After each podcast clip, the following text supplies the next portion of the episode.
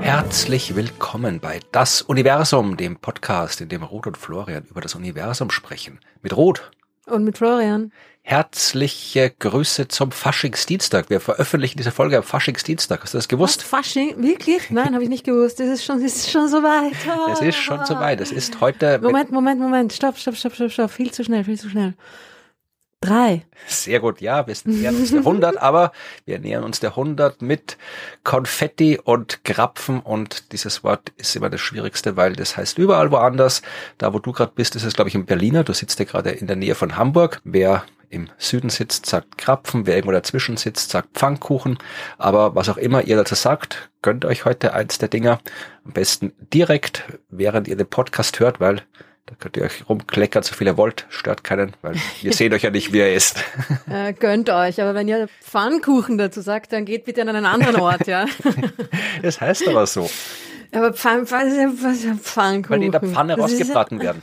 Was? Ja, Die werden in einer Pfanne, gibt's so ein Blödsinn. Ja, ja, das ist doch hoch, das passt, in was für eine Pfanne passt das Pfanne mit hinein? Öl und dann wird's drin frittiert. Ja, ein Topf, ein Ja, Topf. zum Beispiel. Ja, Ich weiß, ich habe auch noch ein bisschen gebraucht zum Lernen, wie ich nach Jena nach Thüringen gezogen bin und meine damalige Mitbewohnerin gemeint hat, sie geht zum Bäcker und bringt eine Tüte Pfannkuchen mit. Und ich dachte, aha, okay, gut. Die kaufen ihre Palatschinken anscheinend beim Bäcker und den Tüten. Aber ich dachte, okay, bring mit, schmeckt sich ja gut. Dann ist sie wieder drauf. Genau, das ist so, man weiß gar nicht, wo man anfangen soll. Bring eine Tüte Pfannkuchen mit. Irgendwie so.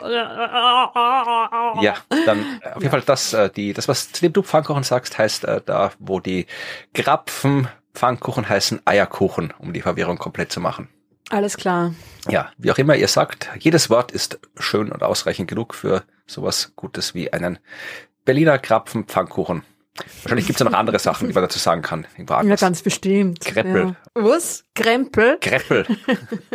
Kreppel. So, kommt von Crepe, oder wie? Ich glaube, es ist ein anderes Crepe, aber ich habe sogar mal einen astronomischen Artikel über Krapfen äh, geschrieben. Und wenn ihr überhaupt keine Ahnung habt, wovon wir reden und ganz anders dazu sagt, vielleicht in der Schweiz, vielleicht sagt man da wieder anders. Wir reden über das, ich zitiere die Wikipedia, Siedegebäck aus süßen Hefeteig mit einer Füllung aus Konfitüre. Oh, Siedegebäck mit Konfitüre. Ja, Grauslich. ja. Gibt es Naja, auch in wie auch immer. Brasilien, dort heißen sie Sonhos, Träume. Ich wollte gerade sagen, das ist ein schöner Name. Ja. In Portugal ist es die Bola de Berlim. Ist das eine Berliner Kugel? Ja. Na, schon. ja, in Aachen sagt man Puffel. Das finde ich aber nachvollziehbar. Puffel, Ja. das weiß ich, also da wüsste ich jetzt, was damit gemeint ist. Das ist irgendwie so Puff und Puff, ja. Ja, und Kreppel ist übrigens Hessen, Rheinland-Pfalz, informiert mich hier die Wikipedia. Okay, Kreppel. Aber ich finde, diese, diese Speise, die, die, die verlangt nach irgendeiner Art von Absurdität in ihrem Namen oder nach irgendeiner Art von Lächerlichkeit, weil das ist ja auch eine lächerliche Speise, so ein Krapfen. Aber bevor sich jetzt wer beschwert, dass wir hier über äh, Siedegebäck reden, ist, wir sind kein Koch-Podcast geworden. Wir ne? werden später noch zu einem anderen Thema kommen und da können wir den Krapfen vom Anfang wieder aufgreifen, weil ich habe tatsächlich, wie ich schon mal erwähnt habe, einen Artikel geschrieben, wo es um Krapfen und Astronomie geht und das hat, wie mir jetzt gerade eingefallen ist, tatsächlich was mit etwas zu tun, über das wir später noch reden werden. Mit Topologie. Nein, nicht mit Topologie, hat auch was mit Topologie zu tun, aber über das reden wir nicht. Wir reden über was anderes und wir reden auch nicht weiter über Fasching oder Karneval oder wie auch immer man jetzt Wahrscheinlich sagt. seid ihr irgendwie noch äh, zu betrunken, um das überhaupt heute am Dienstag zu hören. Insofern Naja. ist Fasching schon vorbei. Das haben ja auch nicht alle in der Hörerschaft vermutlich Freude am Fasching und Karneval. Na, ich kenne auch viele, die dann explizit davor flüchten, besonders wenn sie aus den Karnevalshochburgen da im Rheinland kommen, in Deutschland. Da kenne ich einige, die sagen, sie fahren dann weg. Österreich haben wir zum Glück nicht die Megatradition, außer da in Kärnten, wo sie sich immer so komisch aufführen. Ui, na, da muss man auch wegfahren. Ja, das ist schlimm.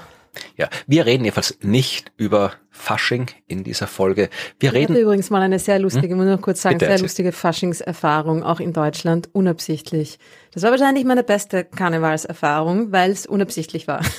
Nicht irgendwie äh, geplant. Nämlich auf der Reise von Lissabon nach Wien mit dem Zug. Ich bin, ja, ich bin verrückt.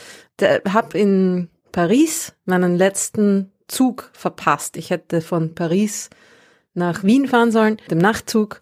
Nein, den äh, ist irgendwie ist nicht nicht ist nicht ausgegangen ähm, und ich bin dann irgendwie zuerst, ich, ich kann mich nicht mehr so gut erinnern, ich glaube irgendwie doch schon nach Frankfurt, aber bin schon vorher ausgestiegen und bin dann in einer absurden äh, Kollektion an Regionalzügen dem Schnellzug hinterhergefahren und habe ihn auch noch erwischt, habe ihn auch noch erreicht und zusätzlich habe ihn quasi eingeholt und bin dazu dazwischen noch eine Stunde in, oh jetzt habe ich es vergessen, offen Bach. Offenbach offen, gibt's. Das ist in der Nähe Burg, von, offen. Es gibt's alles.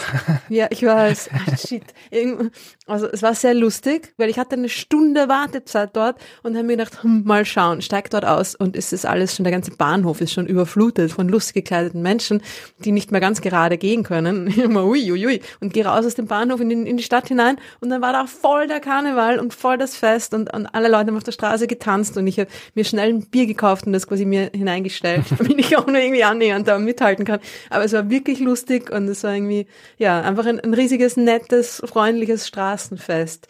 Und das fand ich echt schön. Und dann bin ich kurz vor Mitternacht wieder zurück und bin nochmal in den Regionalzug eingestiegen und habe dann auch noch meinen Zug nach Wien irgendwie eingeholt und erwischt und alles war gut. Offenburg liegt gegenüber von Straßburg, vielleicht war es das? Ja, das kann sein. Stimmt, dann bin ich über Straßburg, genau, ich bin gar nicht über, ich hätte über Frankfurt fahren sollen, aber bin dann irgendwie, genau, genau, so war's. Ich bin über Straßburg gefahren und dann da so drüber, über die Grenze und da, da, da, da, da. Das war eine ziemlich absurde Erfahrung. Ja, in Offenburg habe ich auch mal einen Vortrag gehalten, glaube ich. Nette Gegend. Ja, du warst schon überall. Hast sicher auch schon mal eine Sternengeschichte über Offenburg geschrieben, oder? Nicht, dass ich wüsste. über Straßburg gibt es einiges zu schreiben. Egal. Wir wollen ja hier Astronomie machen. Jetzt hast du mir meine Überleitung kaputt gemacht. Es tut mir furchtbar leid. Nein, du hast alles gesagt, gut. wir wollen nicht über Fasching Wir wollen nicht über Fasching sprechen, aber über Berliner. Und zwar ah. reden wir über den Berliner Meteoriten. Ah ja, genau. Da ja. haben sie die Stücke gefunden jetzt. Genau. Also ja, Meteorit sind ja die ja. Stücke. Ja. Genau. Mhm. Also wir reden nur ganz kurz drüber, aber das haben sicherlich viele mitbekommen, dass äh, vor einigen Wochen mittlerweile am irgendwasten, der mir gar nicht einfällt, der irgendwaste, was es war. Wir sind heute wieder gut vorbereitet, gell? ja, ich habe gedacht, es steht sicherlich gleich da in diesem Artikel drin, den ich jetzt hier als Quelle vor mir liegen habe, aber da steht es nicht drinnen. Ähm, auf jeden Fall ist ein Meteorit äh, zur Erde gefallen und das passiert ständig. In dem Fall war das Besondere, dass man den Asteroid, also das Ding, wie es noch im Weltall war, entdeckt hat, als es noch im Weltall war. Das heißt, die Leute haben einen Asteroid entdeckt, mit der Bezeichnung 2024 BX1 und festgestellt, ui, der wird mit der Erde kollidieren und zwar recht bald in den nächsten Stunden, was aber in dem Fall kein Problem war, weil es nur ein winziges Ding war und deswegen konnte man natürlich vorhersagen, dass ein Meteorit zur Erde fallen wird und das ist gar nicht so oft vorgekommen bis jetzt. Das erste Mal, dass sowas passiert ist, war am 7. Oktober 2008 im Sudan. Das war das erste Mal, dass wir wirklich so diese komplette Kette komplett hatten. Ja, da habe ich jetzt einmal komplett zu viel gesagt, glaube ich. Aber wirklich, wir haben das Ding im Weltall entdeckt, haben gesehen, wie es zur Erde fällt und haben was aufgekloppt. Und ein paar gab es auch dazwischen. Es waren, glaube ich, so eine Handvoll, fünf, sechs oder sowas, oder acht sind es insgesamt, die man vor dem Einschlag beobachten konnte. Und äh, nur von vier davon hat man auch was gefunden. Wir haben, wenn Sie sich erinnern, ganz am Anfang unserer Podcast-Zeit mal über so eine Suche in der Nähe von, also in Österreich geredet, wo mhm. Sie auch einen gesucht haben. Und Durchkämmt die Wüste. Genau. Ja. Ja, in dem Fall haben sie nicht die Wüste durchkennt, weil das haben wir in Österreich nicht. Aber hier äh, war es jetzt tatsächlich der 21. Januar. Jetzt habe ich es gefunden. Am 21. Januar ist jetzt dieser vorher entdeckte Asteroid mit der Erde kollidiert, ist äh, als Meteor in der Luft zu sehen gewesen und dann eben auch runtergefallen und zwar in der Nähe von Berlin. Und dann sind jede Menge Leute aufgebrochen da äh, westlich von Berlin, was ist da, Brandenburg, und haben im Havelland, glaube ich, ist in der Ecke, haben geschaut, ob sie was finden und sie haben was gefunden. Und das ist an sich schon beeindruckend genug, aber noch beeindruckender ist, dass der Asteroid offensichtlich kein ganz gewöhnlicher Asteroid war und dass der Meteorit ein vermutlich ganz, ganz seltenes Stück ist. Mhm. Und zwar sind die meisten Meteoriten, die so auf die Erde fallen, äh, Chondrite. Mischung aus äh, ja so Silikatkügelchen, die so eingebettet sind in Gestein mit einem hohen metallischen Anteil.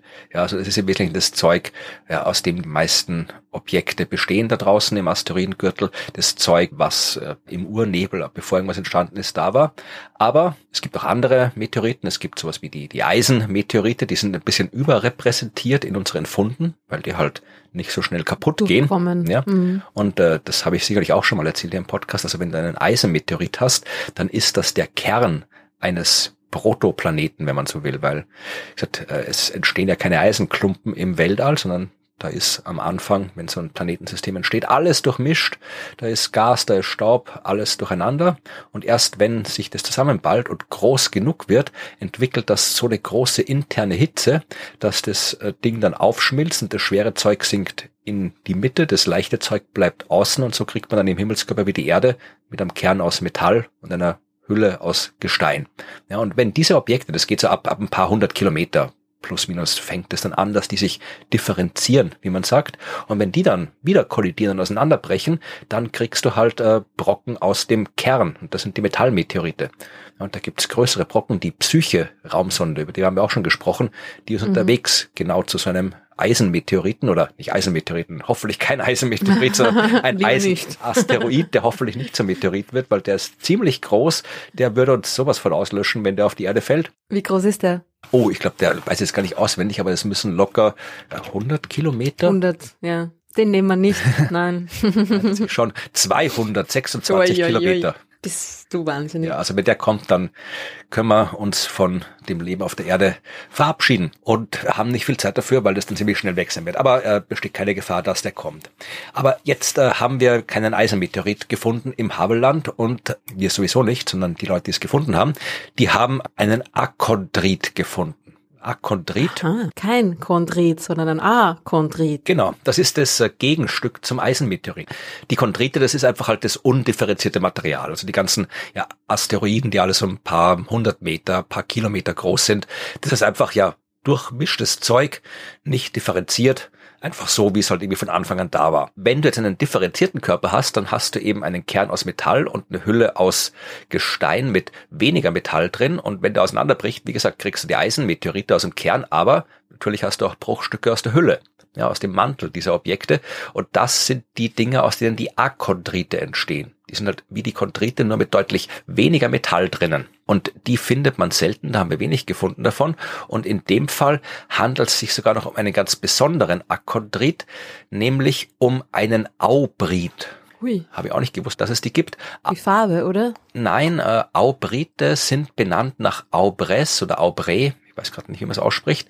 Das ist eine äh, kleine, kleine Stadt, kleine Siedlung in Frankreich und da sind 1836 jede Menge äh, Meteoriten runtergefallen, also jede Menge auch nicht, aber halt so ein paar Meteoriten sind runtergefallen und nach denen hat man die benannt. Und äh, von denen gibt's nicht viel, haben wir nicht viel entdeckt, die sind sehr selten.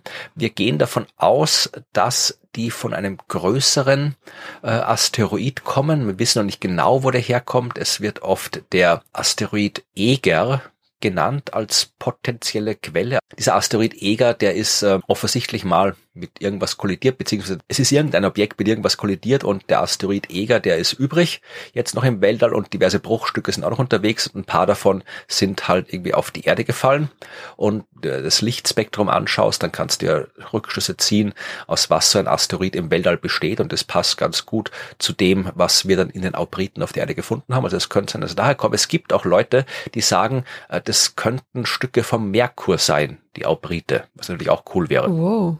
Okay. Ja, wissen wir noch nicht, was es genau ist, also was die Aubrite generell sind. Wir wissen noch nicht exakt, ob der, äh, den man in Berlin gefunden hat, auch ein Aubrit ist. Den werden wir jetzt erstmal vernünftig untersuchen müssen. Aber auf jeden Fall ist es kein 0815 Wald- und Wiesenmeteorit, sondern was ganz Besonderes. Sehr spannend. Wenn man Glück hat, kann man ihn sich dann auch vielleicht mal in einem Museum anschauen. Schauen wir mal. Und Stücke vom Merkur heißt irgendwie großer Einschlag auf dem Merkur. Felsbrocken werden hinausgeschleudert und kommen dann wieder zurück zur Erde. So super unwahrscheinlich eigentlich, oder? Ja, wir haben da sicherlich auch schon mal drüber gesprochen. Also es äh, gibt immer wieder Kollisionen von allen möglichen Himmelskörpern mit anderen kleineren Himmelskörpern. Also Asteroiden schlagen auf der Erde ein, schlagen auf dem Mars ein, schlagen auf der Venus ein, schlagen auf dem Merkur ein. Das passiert andauernd.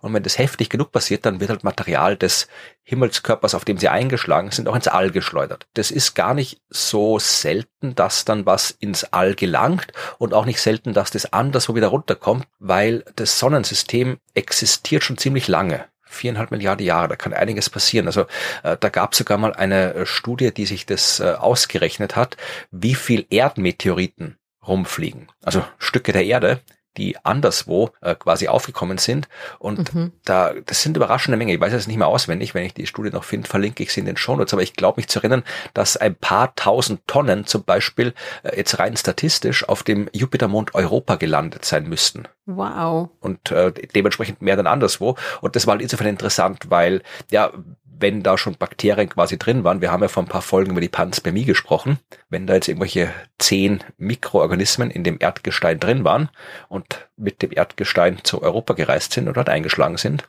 wo ja Wasser existiert, wie wir wissen, auf Europa, naja, dann haben die dort vielleicht sich auch entwickelt. Mhm. Weiß man nicht. Aber äh, der Merkur ist insofern ein ganz guter Kandidat, um Meteoriten zu produzieren, weil der ist klein der hat keine so starke Anziehungskraft. Der Venus zum Beispiel, ja, von Venus-Meteoriten, da braucht man nicht damit rechnen, weil erstens mal muss ein Ding schon wirklich, wirklich groß sein, damit die Venus-Atmosphäre durchdringt, weil die so dicht ist, da wird alles quasi aufgerieben, bis es mal unten ist. Darum hat die Venus auch keine wirklich vielen Meteoritenkrater auf der Oberfläche.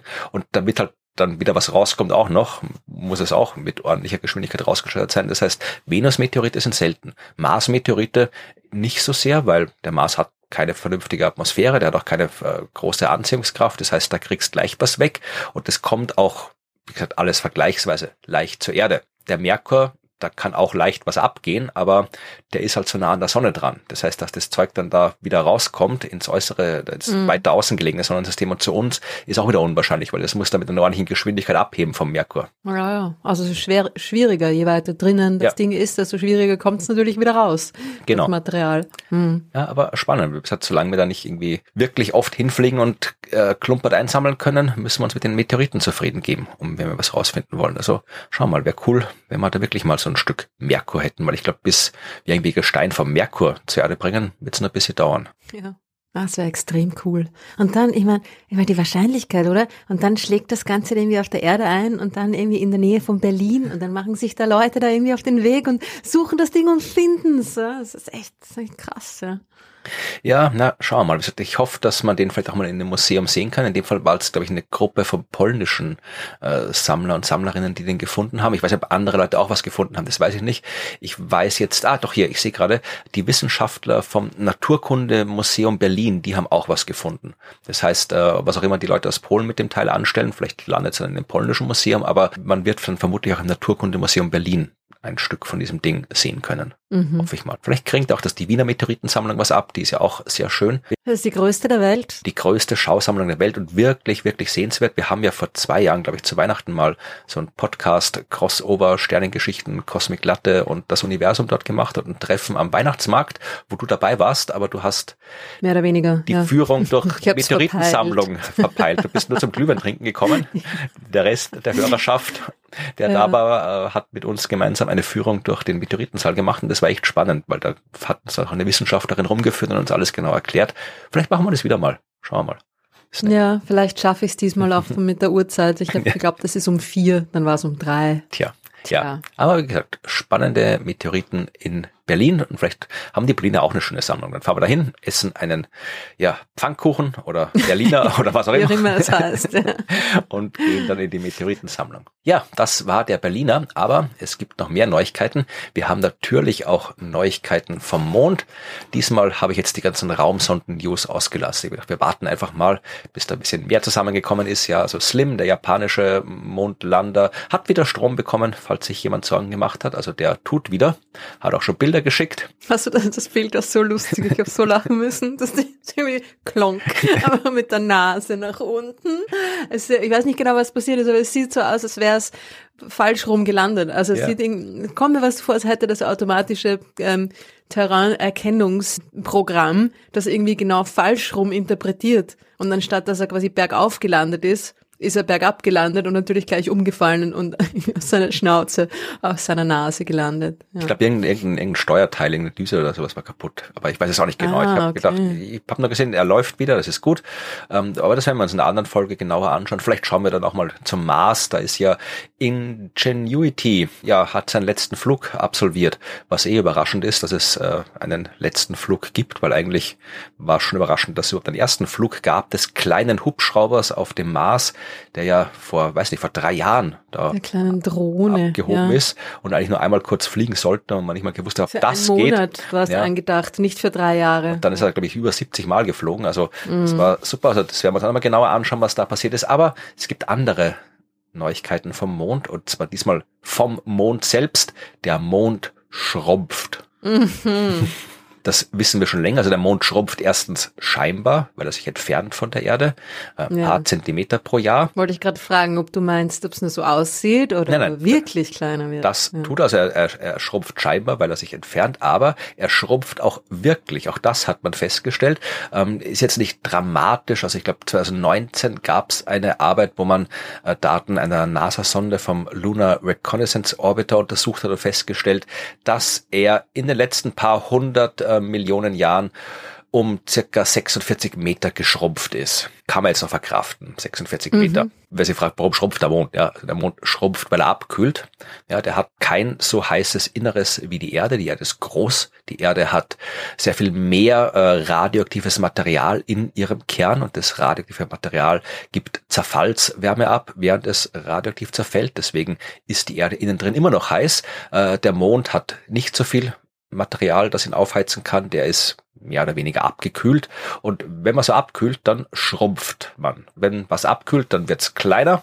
Und in dem Fall passiert das auch beim Mond. Das ist etwas, mit dem hat man gerechnet und man hat sich gefreut, das messen zu können. Aber das Problem ist, naja, ähm, der Mond ist nicht aus Gummi. Nein. Auch nicht aus Käse. Auch nicht das.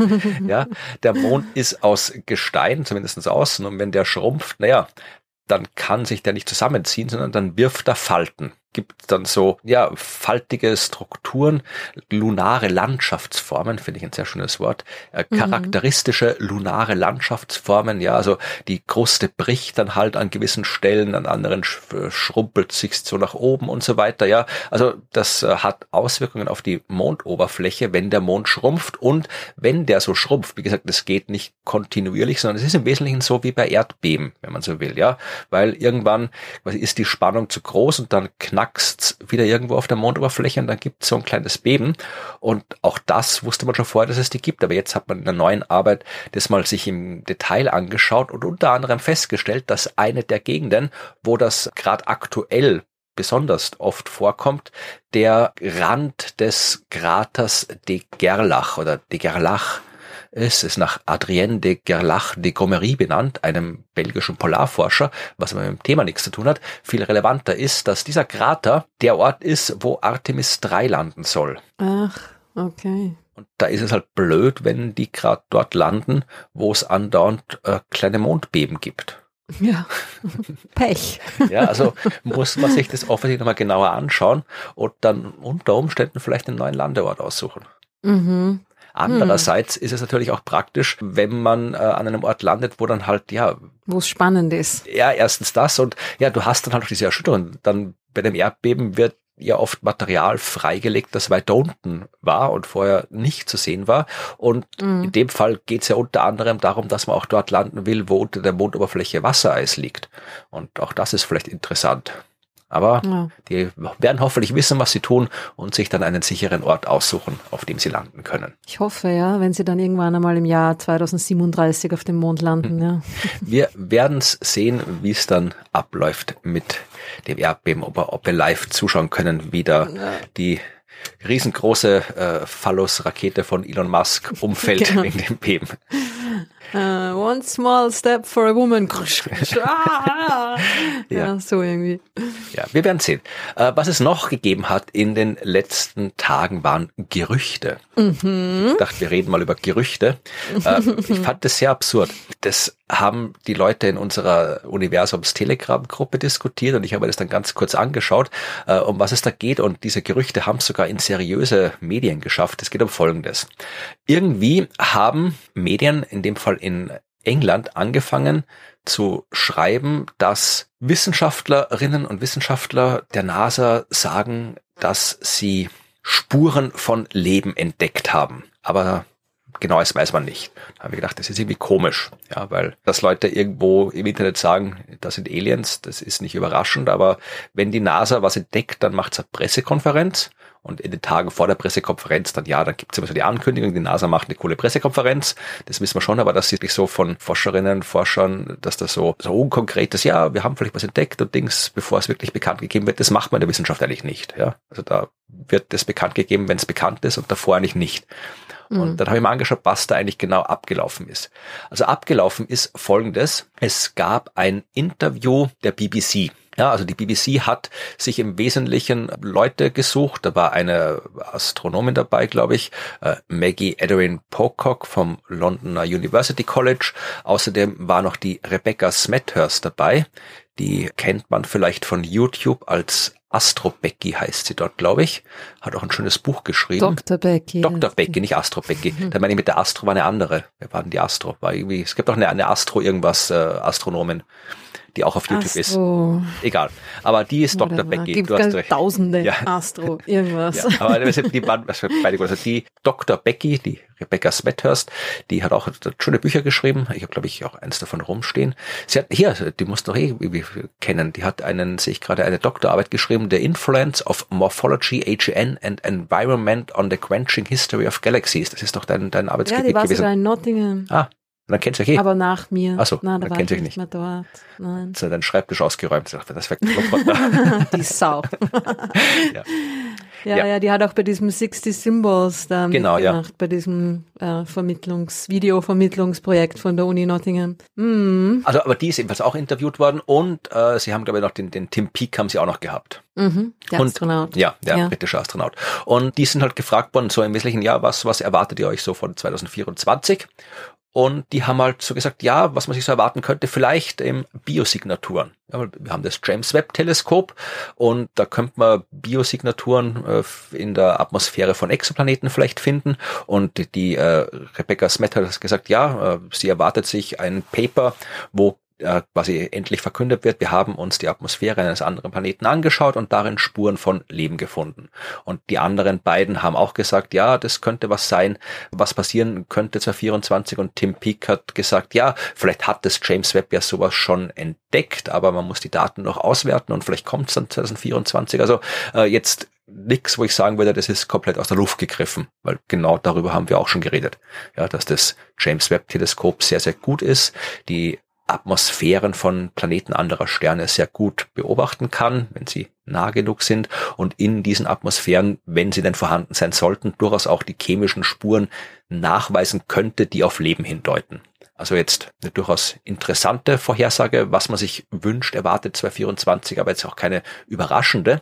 Überraschend war dann eher das, was danach passiert ist, weil das ist dann so wie so oft im den Online-Medien passiert, durch zwei, drei andere Medien weitergereicht worden, bis dann am Ende tatsächlich so die Nachrichtenlage, will ich es gar nicht nennen, aber die, der Tenor der Artikel war, ja, äh, die NASA wird 2024 die Entdeckung von Leben verkünden und eine hat dann sogar, äh, Ars Technica war dieses äh, Webportal, die haben dann tatsächlich sogar nachgefragt beim Team vom James Webb Teleskop und da hat die Astrobiologin Nicole Colon gesagt, das James Webb Weltraumteleskop hat keinen definitiven Beweis für die Existenz von außerirdischem Leben auf einem Exoplaneten gefunden. Gut, da könnte man jetzt sagen, das ist sehr eindeutig die Aussage. Mhm. Was aber die ganzen Medien nicht daran nicht gehindert so hat, die Medien, ja. gehindert hat, trotzdem zu schreiben, ja, Gerüchte, bald wird die Entdeckung von Aliens bekannt gegeben. Und sie haben sich dann alle äh, auf eine Geschichte konzentriert. Ich weiß nicht, ob wir darüber gesprochen haben. Mir wäre es so, als hätten wir darüber gesprochen. Damals muss September 2023 gewesen sein. Vielleicht hat auch Evi davon erzählt. Vielleicht habe ich es in einem anderen Podcast gemacht. Ich weiß es nicht. Es äh, gab auf jeden Fall im September 2023 äh, Geschichten über den Exoplaneten K218b. Das war mhm. ein Planet, wo das James Webb Teleskop, ja, wenn man den Schlagzeilen glauben darf, Leben gefunden hat, Hinweise auf Leben, Spuren von Leben, erste Anzeichen von Leben, all die Schlagzeilen gab's. Äh, das Webb Teleskop hat die Atmosphäre untersucht und hat dort vielleicht, und darum geht's, Dimethylsulfid gefunden. Ja, Dimethylsulfid, das ist etwas, was bei uns auf der Erde hauptsächlich von äh, ja so, so, so Algen in den Ozeanen gebildet wird. Ja. Mhm. Das klingt sehr gesund. ja, aber es ist auch äh, Bestandteil von Fürzen und Mundgeruch, weil die Organismen genau. in unserem Damenmund das auch machen, ja? ja. Ja. Aber das hat man dort nachgewiesen, war zumindest die Schlagzeile im Paper selbst war das alles sehr, sehr viel äh, zurückhaltender formuliert. Sie haben gesagt, äh, sie haben marginal evidence gefunden, also fast keinen Nachweis. Sie haben ich muss auf Englisch vorlesen, weil sonst kann ich es nicht so subtilgeistig übersetzen. The spectrum also suggests potential signs of dimethylsulfide. Ja, also suggests potential signs. Also noch näher an, wir haben nichts gefunden, kann man eh nicht sein, wenn man schreiben will, dass sie was gefunden haben. Also sie haben das auch nur in, in, mit verschiedenen äh, Atmosphärenmodellen, in manchen, in den meisten Modellen haben sie gar nichts gefunden, nur in einem Modell haben sie etwas gefunden äh, mit äh, einer 2,4 Sigma, äh, wem das was sagt, ja, also das ist im Wesentlichen genau. Ja, so wie meine Forschung damals. ja, also das ist etwas, äh, wo man definitiv nicht von einem Nachweis sprechen kann. Publizieren tut man es trotzdem in der Extragalaktik. Ja, in dem Fall haben sie es extra publiziert, weil das, das war so eine ganz, ganz frühe Arbeit vom James Webb Teleskop, ja, mit den allerersten Daten. Und sie haben es deswegen in ihrer Publikation mit reingenommen, um zu zeigen, schaut, das könnten wir auch können, ja, wenn wir uns das genauer anschauen, wenn das wirklich da ist, selbst mit den allerersten Daten, die wir haben im James Webb Teleskop, selbst da könnten wir so einen Biomarker wie das Dimethylsulfid könnte man nachweisen, ja. Kann sein, dass wir es jetzt gerade nicht geschafft haben, aber prinzipiell geht's. Und das äh, war auch das, was dann im Artikel in den Conclusions drin stand. Äh, es ging darum, die Feasibility of detecting a biosignature molecule zu demonstrieren, also die Machbarkeit zu demonstrieren. Die, wie fies sind die eigentlich? ja. Feasibility. Ja. So, und das war dann halt damals im September die ganze Aufregung und jetzt haben sie halt das wieder rausgenommen, weil natürlich schauen die da jetzt nochmal hin. Und wie gesagt, ich halt will es nicht ausschließen, dass die halt jetzt 2024 mit einem neuen Paper rauskommen, muss ich sagen, ja, wir haben jetzt mal genauer hingeschaut und jetzt können wir eindeutig sagen, dass das Dimethylsulfid ist. Ja, dann wäre das ein durchaus guter Hinweis, dass da irgendeine Art von Mikroorganismen existieren auf dem Planeten. Kein mhm. zwingender Hinweis, aber schon ein sehr, sehr guter. Also äh, ich fand es halt nur interessant, die Story, dass er wirklich so aus, aus nichts, aus irgendwie drei Typen, also ich möchte Becky Smack, Smack äh, Dr. Becky, Dr. Becky und ähm, Tim Peake und die Becky Edwin Pocock nicht als äh, Typen bezeichnen, aber nur weil da halt wie drei Typen in einem BBC-Interview sagen, ja, 2024 könnte sein, dass wir irgendwie vielleicht endlich mal die Spuren von Leben finden, dass dann da wirklich so, so ein weltweites Medientralala daraus gemacht wird mit Gerüchten von außerirdischem Leben, habe ich wieder mal, ja, das ist das illusioniert. Ja, desillusioniert, was die hm. Medien und die Wissenschaftsberichterstattung angeht. Ich meine, es ist ja halt immer ein zweischneidiges Schwert. Es, es zeigt ja, dass sich die Medien anscheinend mittlerweile auf jedes kleine äh, Futzelchen an einer potenziellen Nachricht der Astronomie irgendwie stürzen, was ja gut ist, ja? ja. Weil das irgendwie, lang war das ja auch nicht so. Und da waren irgendwie so Weltraumnachrichten, na ja, und überhaupt, ne, und keiner hat irgendwie eine Ahnung. Und mittlerweile ist das ganze Thema so populär und so, so beliebt auch, und das ist ja eigentlich gut. Ja, je. Aber man kann es ja dann auch wirklich übertreiben und dann natürlich vor allem auch dieses von wegen, na, wir haben keinen definitiven, das James Webb Teleskop hat keinen definitiven Beweis gefunden da lesen wir raus, aha, kein definitiver Beweis, aber nicht definitiver, vielleicht schon. Und dann irgendwie, also irgendwie so diese Nachrichten aus dem Nichts äh, kreieren, schon ja. Ich habe das übrigens auch vorher gesagt, gell? In ja. unserer letzten Universums-Live-Show auf der Bühne habe ich vorher gesagt, dass das James Webb-Teleskop Außerirdische finden wird. So Ja. sie denn da sind in der Nähe. Und, und, und, und kein Shitstorm irgendwie in den Medien. Also Shitstorm, naja, kein Livestorm. Weil neben dir auf der Bühne kein Astronaut stand, sondern nur ich, ja, sonst Ja, du bist schuld. Warum? Warum nicht Team Peak? Warum macht Team Peak mit mir keinen Podcast? Verdammt. Das war ja damals schon. Das war ja der Astronaut, den man, den man nicht angreifen. Du, ah, nein, Blödsinn, das war nicht der Peak, das war der, das war der kanadische Ja. Astronaut. Weil da, da hat, da war ja Team gerade im Weltraum, wie ich damals in Jojo Bank gearbeitet habe.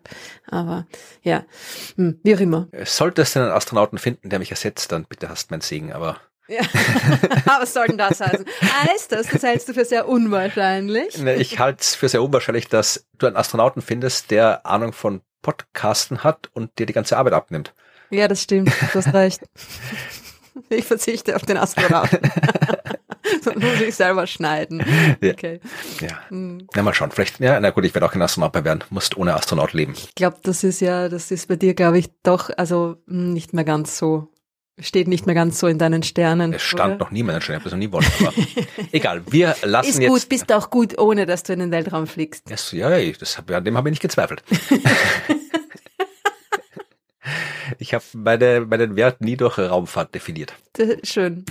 Aber wir reden über was anderes und es geht jetzt tatsächlich um die eigentliche Geschichte, die ich heute mitgebracht habe. Die ist was ganz anderes, ja, nicht keine Gerüchte, sondern wirklich harte, knallharte Wissenschaft, aber zu einem sehr, sehr coolen Thema. Und es geht um ein Thema, das im Wesentlichen die Art von äh, Arbeit ist, die ich äh, auch machen hätte können oder vielleicht sogar gemacht hätte, wenn ich äh, immer noch in der Wissenschaft geblieben wäre, was ich jetzt nicht mehr bin. Und deswegen hat es mir sehr gut gefallen, weil es mich so ein bisschen an meine eigene Arbeit von früher erinnert hat.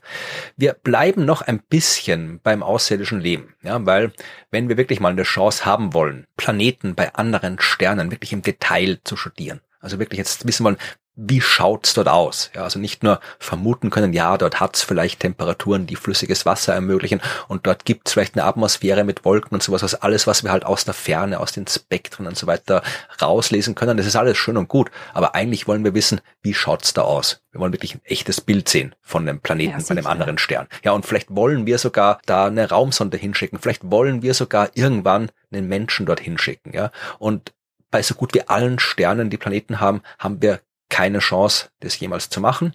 Aber es gibt mindestens einen Stern oder ein Sternsystem, wo wir zumindest eine theoretische Chance haben, das irgendwie in einer halbwegs vernünftigen Zeit hinzukriegen. Und zwar bei dem Sternensystem, das uns am nächsten liegt. Mhm. Das ist es, worum es heute geht. Wir reden Okay. über Alpha Centauri. Nicht über die Fernsehsendung, sondern Nein, über die, Sterne. reden wir nicht. Äh, Die Alpha Centauri Fernsehsender gibt's ja auch schon nicht mehr, die gibt's ja nur noch in Wiederholungen. Wir Oh. reden über Alpha Centauri am Himmel. Ja, das uns nächstgelegene Sternsystem, das eigentlich ein Dreifachsternsystem ist. Also das Ding, was wir Alpha Centauri nennen am Himmel, das wirst du als Planetariumsdirektorin viel besser wissen. Du wirst Alpha Centauri vielleicht sogar schon live gesehen haben, oder? Und du warst ja auf der Südhalbkugel. ja, Ja, ich nicht. habe ich. Also ich habe, ich bekam, ich glaube nicht. Ja, naja, doch, der ist ja sehr hell. Den sieht man sehr leicht. Ich kann mich jetzt nicht an den Moment erinnern, wo ich hingeschaut habe und mir gedacht habe, "Ah, da ist er. Ja, neben dem Ähm. Kreuz des Südens ist er. Mehr oder weniger daneben, genau. Ja, Aber ich habe ihn noch nicht gesehen, also ich kann es dir nicht sagen. Ich habe Alpha ist Centauri. sehr hell. Ja, eh, ja, ungefähr äh, nullte Helligkeit. Ja, der vierthellste Stern am Himmel. Mhm. Kann man den schon mal sehen, wenn man ihn sehen kann, aber dazu muss man auf die Südhalbkugel, weil er halt auf der Südhalbkugel liegt. Ja, und von hier kann man ihn nicht wirklich sehen, da wo ich mich meistens aufhalte, nämlich in Mitteleuropa. Aber am Süden kann man ihn sehen und wenn man genau hinschaut, nämlich mit einem Teleskop, dann sieht man, dass Alpha Centauri nicht nur ein Stern ist, nicht nur der hellste Stern im Sternbild Centauren, sondern eigentlich ein Doppelstern ist, der aus zwei Sternen besteht, die man Alpha Centauri A und Alpha Centauri B genannt hat. Ja, also ein Doppelsternsystem. Die beiden Sterne sind ja beide ein bisschen sonnenähnlich. Also Alpha Centauri A ist eigentlich sehr sonnenähnlich, äh, hat auch fast den gleichen Spektraltyp wie unsere Sonne, G25. Ich glaube, sogar dasselbe Sonnen Spektraltyp wie die Sonne, oder? Wir haben auch Mhm. G25. Ja, also ein Stern ziemlich genauso wie die Sonne, gelber Zwergstern, bisschen mehr Masse hat Alpha Centauri A, 1,1 Sonnenmassen, bisschen größer ist er. Alpha Centauri B ist äh, auch bisschen sonnenähnlich, ein bisschen ein kühlerer Spektraltyp K, hat 0,9 Sonnenmassen, also ist auch noch mehr oder weniger sonnenähnlich, wenn man es großzügig auslegt. Also sind zwei Sonnenähnliche Sterne, die einander alle 80 Jahre umkreisen und der Abstand zwischen ihnen schwankt zwischen 11 und 36 astronomischen Einheiten. Also ist mal so groß wie der Abstand von hier bis zum Saturn und mal so groß wie der Abstand von hier bis zum Pluto ungefähr. Also eigentlich sehr nah. Ja. Genau, darum kann man sie auch nur im Teleskop sehen, ja, weil die halt nicht so mhm. nah sind. Mit dem freien Auge siehst du nichts. Und wer sich in den Kalender eintragen möchte, die größte Annäherung erreichen sie das nächste Mal 2035. Da sind sie sich wieder am nächsten. Kann man eh nicht sehen, außer im Teleskop, aber vielleicht möchte es ja wer im Teleskop anschauen. Äh, die beiden Sterne sind auch ungefähr so alt wie unsere Sonne, ja? also irgendwas fünf bis sechs Milliarden Jahre alt, also ein bisschen älter vielleicht als unsere Sonne, aber auch größenordnungsmäßig wie unsere Sonne. Ja, also eigentlich eh wie unsere Sonne, nur ist da noch ein anderer Stern dabei, wenn man es jetzt so sagen will. Und wie gesagt, uns am nächsten, also Alpha Centauri, da fast am nächsten, wir kommen gleich zu dem am nächsten, ähm, Alpha Centauri, die beiden sind 4,3 Lichtjahre weg. Dann gibt's auch noch Proxima Centauri. Proxima Centauri, der ist erst recht spät entdeckt worden. Also Alpha Centauri, den hat man nicht entdecken brauchen, da hat man nur hinschauen müssen und als die ersten Menschen hingeschaut haben, irgendwann mal, hat man ihn schon entdeckt gehabt, also den hat man immer schon gekannt. Proxima Centauri, der ist erst 1915 entdeckt worden, weil er ein roter Zwergstern ist, ja, also sehr viel kühler, sehr viel kleiner als die Sonne, mit freiem Auge nicht zu sehen, mit kleinen Teleskopen auch nicht zu sehen, braucht man ein größeres Teleskop und dann hat man noch ganz genau hinschauen müssen und genau rechnen müssen, um 1917 festzustellen, dass Proxima Centauri uns noch ein bisschen näher ist als Alpha Centauri. Proxima Centauri ist 4,1 äh, Lichtjahre, glaube ich, weg von uns, also der uns nächstgelegene Stern. Darum heißt er auch Proxima der ist äh, ziemlich weit außen, ja, also äh, was Alpha Centauri angeht. Man hat auch lange Zeit nicht gewusst, ob die wirklich zusammengehören. Das hat man erst 2016 zweifelsfrei festgestellt. Wirklich, dass, so ja, spät? Ja, 2016 ah. hat man genug Daten gesammelt und festgestellt, okay, Proxima Centauri umkreist Alpha Centauri A und B. Ja, braucht für eine Runde 600.000 Jahre, ist ungefähr 13.000 astronomische Einheiten von Alpha Centauri A und B weg das ist schon ein ordentliches Stückerl. Das sind 0,2 mhm. Lichtjahre. Also da ist wirklich viel Distanz und wie gesagt, dementsprechend lange braucht er rundherum und dementsprechend schwierig war es rauszufinden, ob der wirklich da rumgeht oder zufällig halt gerade da vorbeifliegt. Ja, aber mittlerweile wissen wir, die drei gehören zusammen. Alle drei bewegen sich auf Sonnensystem zu, so, so von schräg oben oder unten, sie wurscht, sie ist im Weltall, aber schräg halt auf jeden Fall, mit ungefähr 20 Kilometer pro Sekunde. Mit und, oben meinst du Norden, oder? Ja, wurscht, das ist Vom schräg halt, nicht, nicht frontal, oben. ja. ja, ja. ich würde einen Streifschuss, kein ja. Frontalzusammenstoß. Ja. Und äh, die größte Annäherung kriegen wir in 28.000 Jahren. Da werden die drei Lichtjahre weit weg sein. So, das mal so zum, zum Grundlegenden, was die drei Sterne angeht. Wir wissen auch, dass es dort Planeten gibt. Ja? Also wir wissen, dass Proxima einen Planeten hat, äh, 1,3 Erdmassen mindestens, also kann auch mehr sein, aber mindestens 1,3 sind's.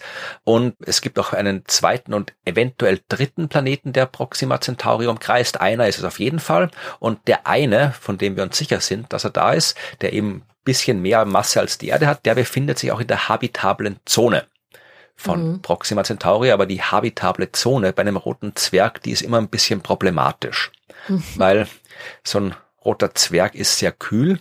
Das heißt, du musst sehr, sehr nahe dran sein. Und wenn du sehr, sehr nahe dran bist, dann kriegst diverse Gezeiteneffekte.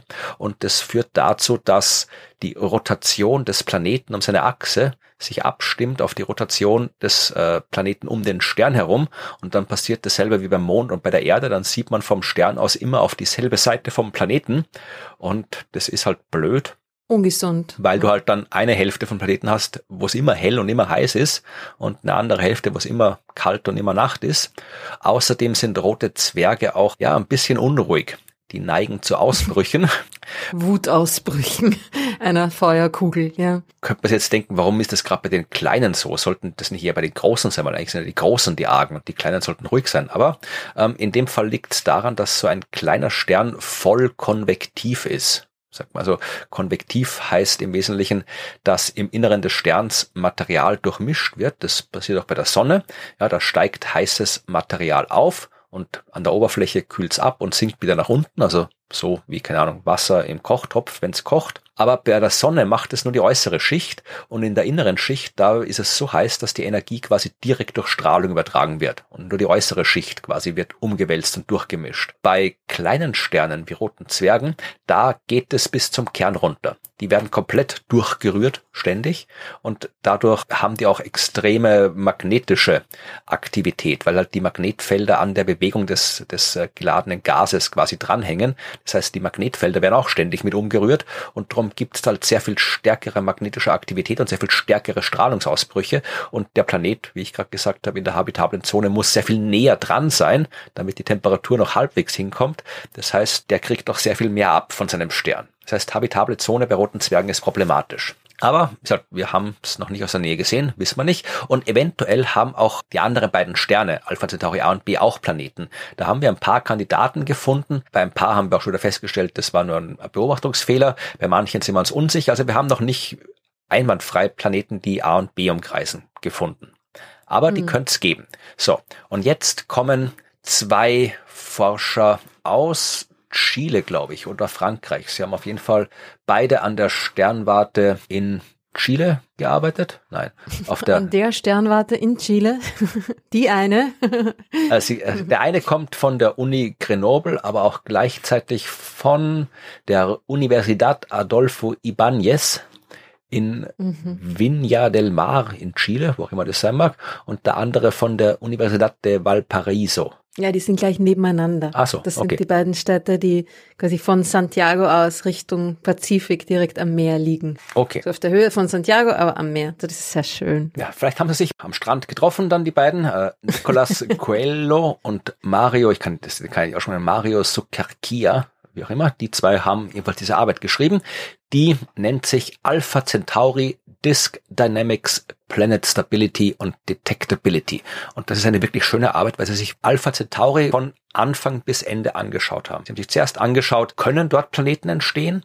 Dann haben sie geschaut, wenn dort Planeten entstehen können, können die stabile Umlaufbahnen haben. Und dann haben sie sich angeschaut, wenn sie stabile Umlaufbahnen haben, können wir sie finden. Also wirklich einmal alles von Anfang bis Ende durch erforscht und am Computer simuliert und das fand ich einen sehr, sehr schönen Ansatz und den schauen wir jetzt genauer an, damit wir wissen, was wir bei unserem Nachbarn zu finden haben. Also wir haben wirklich jetzt einmal ja unseren Nachbar ordentlich ausspioniert. Mhm. Und zwar geht's los mit Schritt eins, ja, damit du Planeten entdecken kannst, müssen die erstmal entstehen. Und entstehen ja. tun Planeten in einer protoplanetaren Scheibe.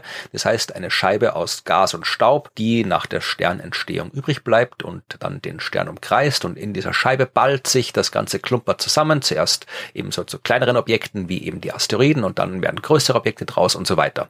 Und wenn das genug Material da ist in dieser Scheibe, dann können da Planeten entstehen. Und wenn in der Scheibe auch genug schwerere Elemente sind, wenn da nicht nur Gas ist, nicht nur Wasserstoff und Helium, sondern eben auch genug anderes Zeug, dann können auch äh, Gesteinsplaneten entstehen. Und das haben sie sich mal angeschaut. Also sie haben eine numerische Simulation durchgeführt, wie eben solche Scheiben sich verhalten, wie die sich entwickeln im Laufe der Zeit, haben das mit den Daten von Alpha Centauri gefüttert und äh, den Daten, was man also weiß über solche Scheiben, zum Beispiel, dass typischerweise das Material in so einer Scheibe im Verhältnis ja 1 zu 100 sich aufteilt auf Staub und Gas, also ein Prozent des Staub, der Rest ist Gas haben das da alles reingeschmissen und geschaut, ja, wenn wir jetzt die Sterne sich so eine Zeit lang entwickeln lassen, was bleibt denn dann übrig von dieser Scheibe oder in dem Fall von den beiden Scheiben äh, um A und B, weil das kommt ja in dem Fall dazu, dass die sich gegenseitig beeinflussen, weil die ja sehr nahe aneinander sind, die beiden Sterne. Und wenn die zu nahe beieinander sind, dann kann es sein, dass die sich wirklich mit Gravitationskraft quasi gegenseitig alles rausschmeißen, was sie am Material haben, dann entstehen da gar keine Planeten. In dem Fall ist aber noch genug übrig geblieben. Also man sieht da schön auch in den Bildern der Arbeit, die ist frei verfügbar, verlinke ich auch. Das ist vielleicht so was ähnliches, was auch bei Galaxien begegnen äh, passiert. Wenn die sich begegnen, dann bilden sich auch immer so Gezeitenarme. Also das, mhm. was man so als Spiralarme kennt, aber die Spiralarme entstehen ja nicht ganz anders, aber die schauen so aus wie Spiralarme. Und diese Gezeitenarme gibt's auch, wenn sich die beiden Sterne, äh, Alpha Centauri A und B, mit ihren Gas- und Staubscheiben nahe kommen, ja, weil die kommen sich ja alle 80 Jahre nahe und dann bilden sich eben so Schweife, die dann quasi auch abreißen, weil das Material dann irgendwie rausfliegt und äh, die tauschen auch Material aus, äh, wenn sie sich nahe kommen, also ein bisschen was von der einen Scheibe fliegt zur anderen Scheibe und so weiter. Aber am Ende bleibt dann doch noch eine kleine Scheibe um beide Sterne übrig mit äh, ungefähr 33 beziehungsweise 22 Erdmassen an Staub, ja, also an schweren Elementen. 33 Erdmassen bei A und 22 Erdmassen bei B und ja, entsprechend viel Gas, also 3300 Erdmassen Gas bei A und 2200 Erdmassen bei B. Würde genug Material da sein, dass da Planeten entstehen können, um die beiden Sterne rundherum. Mhm. Also außen rundherum, in einer, in einer gemeinsamen Scheibe. Nein, nein, nein, nein, das sind schon extra Scheiben. Jeder hat seine eigene kleine Scheibe. Obwohl die so nah aneinander dran sind? Ja. Wie kann denn das? Das, echt? Naja, Ah. die gehen auf 18 astronomische, auf 10 astronomische Einheiten ran. Das ist schon ein dichter Abstand, aber da bleibt schon noch ein bisschen was dran. Also es ist ja dann so wie bei, äh, keine Ahnung, wie bei Monden und äh, Planeten. Also die Planeten, die kommen Mhm. sich auch auf 10 astronomische Einheiten nahe zum Beispiel. Ja, also Saturn ist 10 astronomische Einheiten bei der Erde dran, aber trotzdem reißt uns Saturn den Mond nicht weg.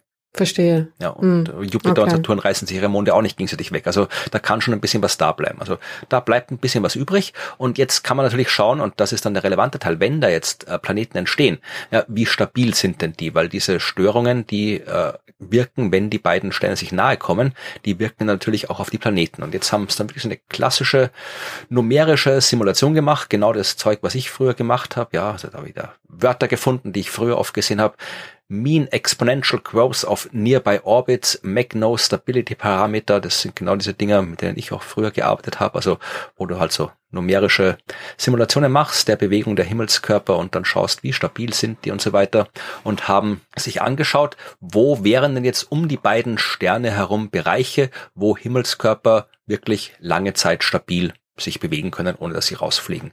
Und wenn du das anschaust, dann ist das bei A ein Bereich, der mal bis zwei astronomische Einheiten reicht. Ja, also bis zwei astronomische Einheiten ist so gut wie alles stabil. Auch Bahnen, die sehr stark von der Kreisbahn abweichen. Also da hast du überhaupt kein Problem. Wenn du ein bisschen weiter weg gehst vom äh, Stern, so bis zweieinhalb astronomische Einheiten, also da, wo sich, ja, da ist da, fängt der Asteroidengürtel an bei uns.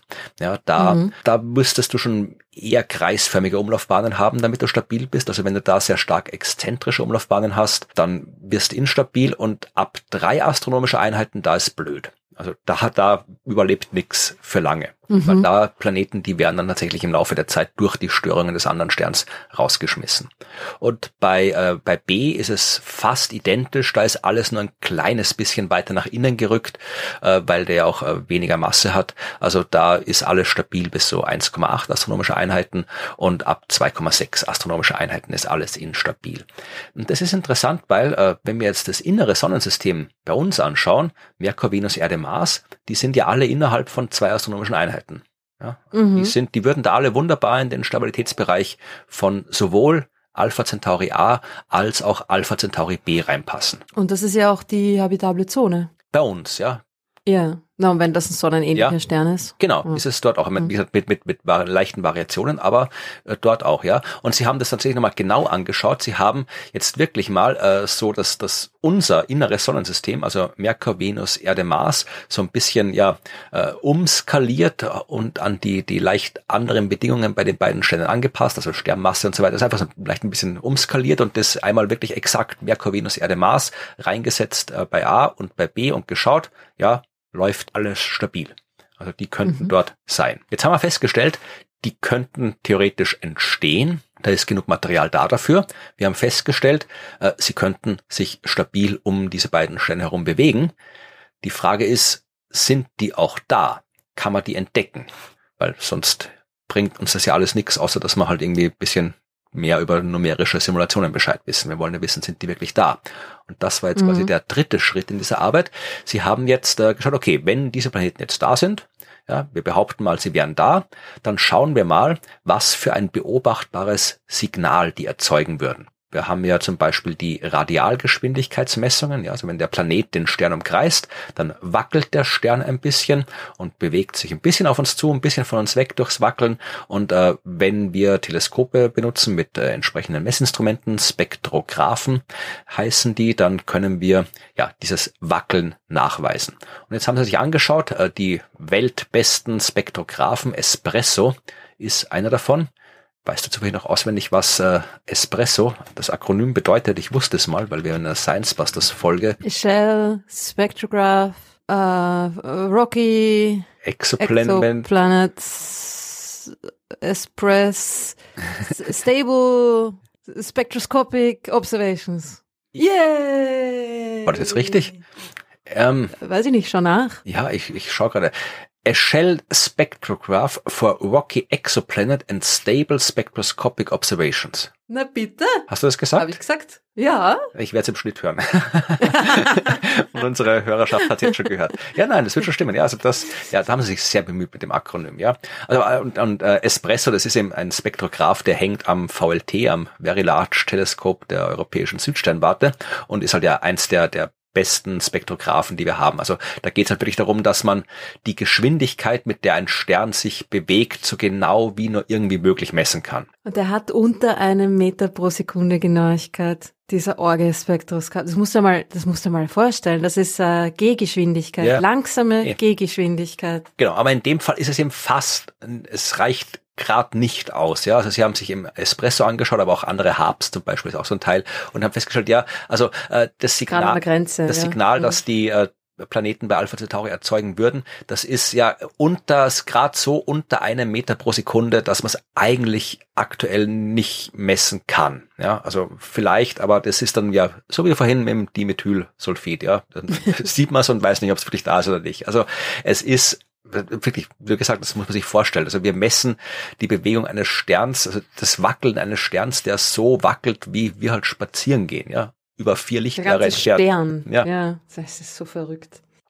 Ja, und es wird noch verrückter. Also äh, Espresso in dem Fall funktioniert nicht, aber man könnte es auch probieren, indem man das Wackeln direkt beobachtet, ja. Weil wenn der Stern wackelt, dann hat es ja nicht nur Auswirkungen auf das Licht, das sich zu uns bewegt. So funktionieren diese Spektrographen. Die schauen sich das Licht an und dann wird halt durch die Hin- und Herbewegung im Licht äh, was verschoben. Aber wir Also können, quasi vor und zurück, ne? genau, aber wir Aber er können, macht ja auch links und rechts. genau, wir können auch einfach die Position messen. Wir können einfach hinschauen, die Position messen und schauen, wackelt der, ändert er seine Position periodisch. Und das ist noch viel, viel schwieriger. Mit der Methode haben wir, glaube ich, keinen einzigen Planeten bis jetzt wirklich neu entdeckt. Wir haben, glaube ich ich, glaube einen, einen, oder? ich bin mir nicht Haben sicher, ob das, nicht einen entdeckt? ich, ja, kann sein. Ich bin mir nicht sicher, ob das nicht einer wir, war, wo man wir schon, tun so, als hätten wir das gemacht. ob das nicht einer war, wo man vorher schon gewusst hat, da ist einer und dann hat man es mit Astrometrie Ach so, nachgewiesen. das ich weiß es sein, nicht, aber ja. ähm, jedenfalls, also die Methode gibt's auch, aber da haben wir auch ein arges Instrument mittlerweile im Weltall, das sehr, sehr gut Positionen messen kann, nämlich Gaia. Mhm. Auch da haben sie gerechnet, ja, äh, die, das astrometrische Signal, also wirklich das direkt beobachtbare Wackeln, das ist auch sehr, sehr winzig, aber Alpha Centauri ist halt auch sehr, sehr nahe. Aber mit, Ja. mit den Gaia-Daten könnte es grad klappen. Also das wäre eine Chance, aber es ist auch da an der Grenze. Also wir wissen, dass wir da wirklich hart an der Grenze sind von dem, was wir gerade messen können, aber hart an der Grenze heißt, dass wir vielleicht bald drüber sind mit neuen Instrumenten. Wir Mhm. kriegen ja auch immer wieder neue Instrumente. ILT, sage ich da nur. Zum Beispiel. ILT. Das muss auch bald mal das Licht aufdrehen. Äh, Das Extremely Large Telescope, das äh, wird ja irgendwann, ich glaube, eh, nächsten Jahre soll es fertig werden, oder? Ah, ich weiß nicht so recht. Ich glaube, es dauert noch ein bisschen, aber es ist, äh, sie, sie haben jetzt schon, sie haben die ersten Spiegelsegmente gerade geliefert bekommen. Ich glaube, die ersten 18 Spiegelsegmente von 800. Wow, ich habe gerade Bilder aufgemacht. Also ich kann mich noch erinnern, wie sie den Gipfel von dem Berg in Chile weggesprengt haben, Und, dass sie Platz ja. für dieses Teil haben. Das ist 40 Meter Spiegel. Ja, und jetzt äh, habe ich gerade Bilder vom Oktober 23, da steht schon das Gerüst von der Kuppel. Also das da ist Ja, schon, ja. kannst diese gigantische Kuppel, kannst du schon anschauen. Also wenn man dort wäre, Mhm. könnte man sich's anschauen. Sonst muss man es am Foto anschauen.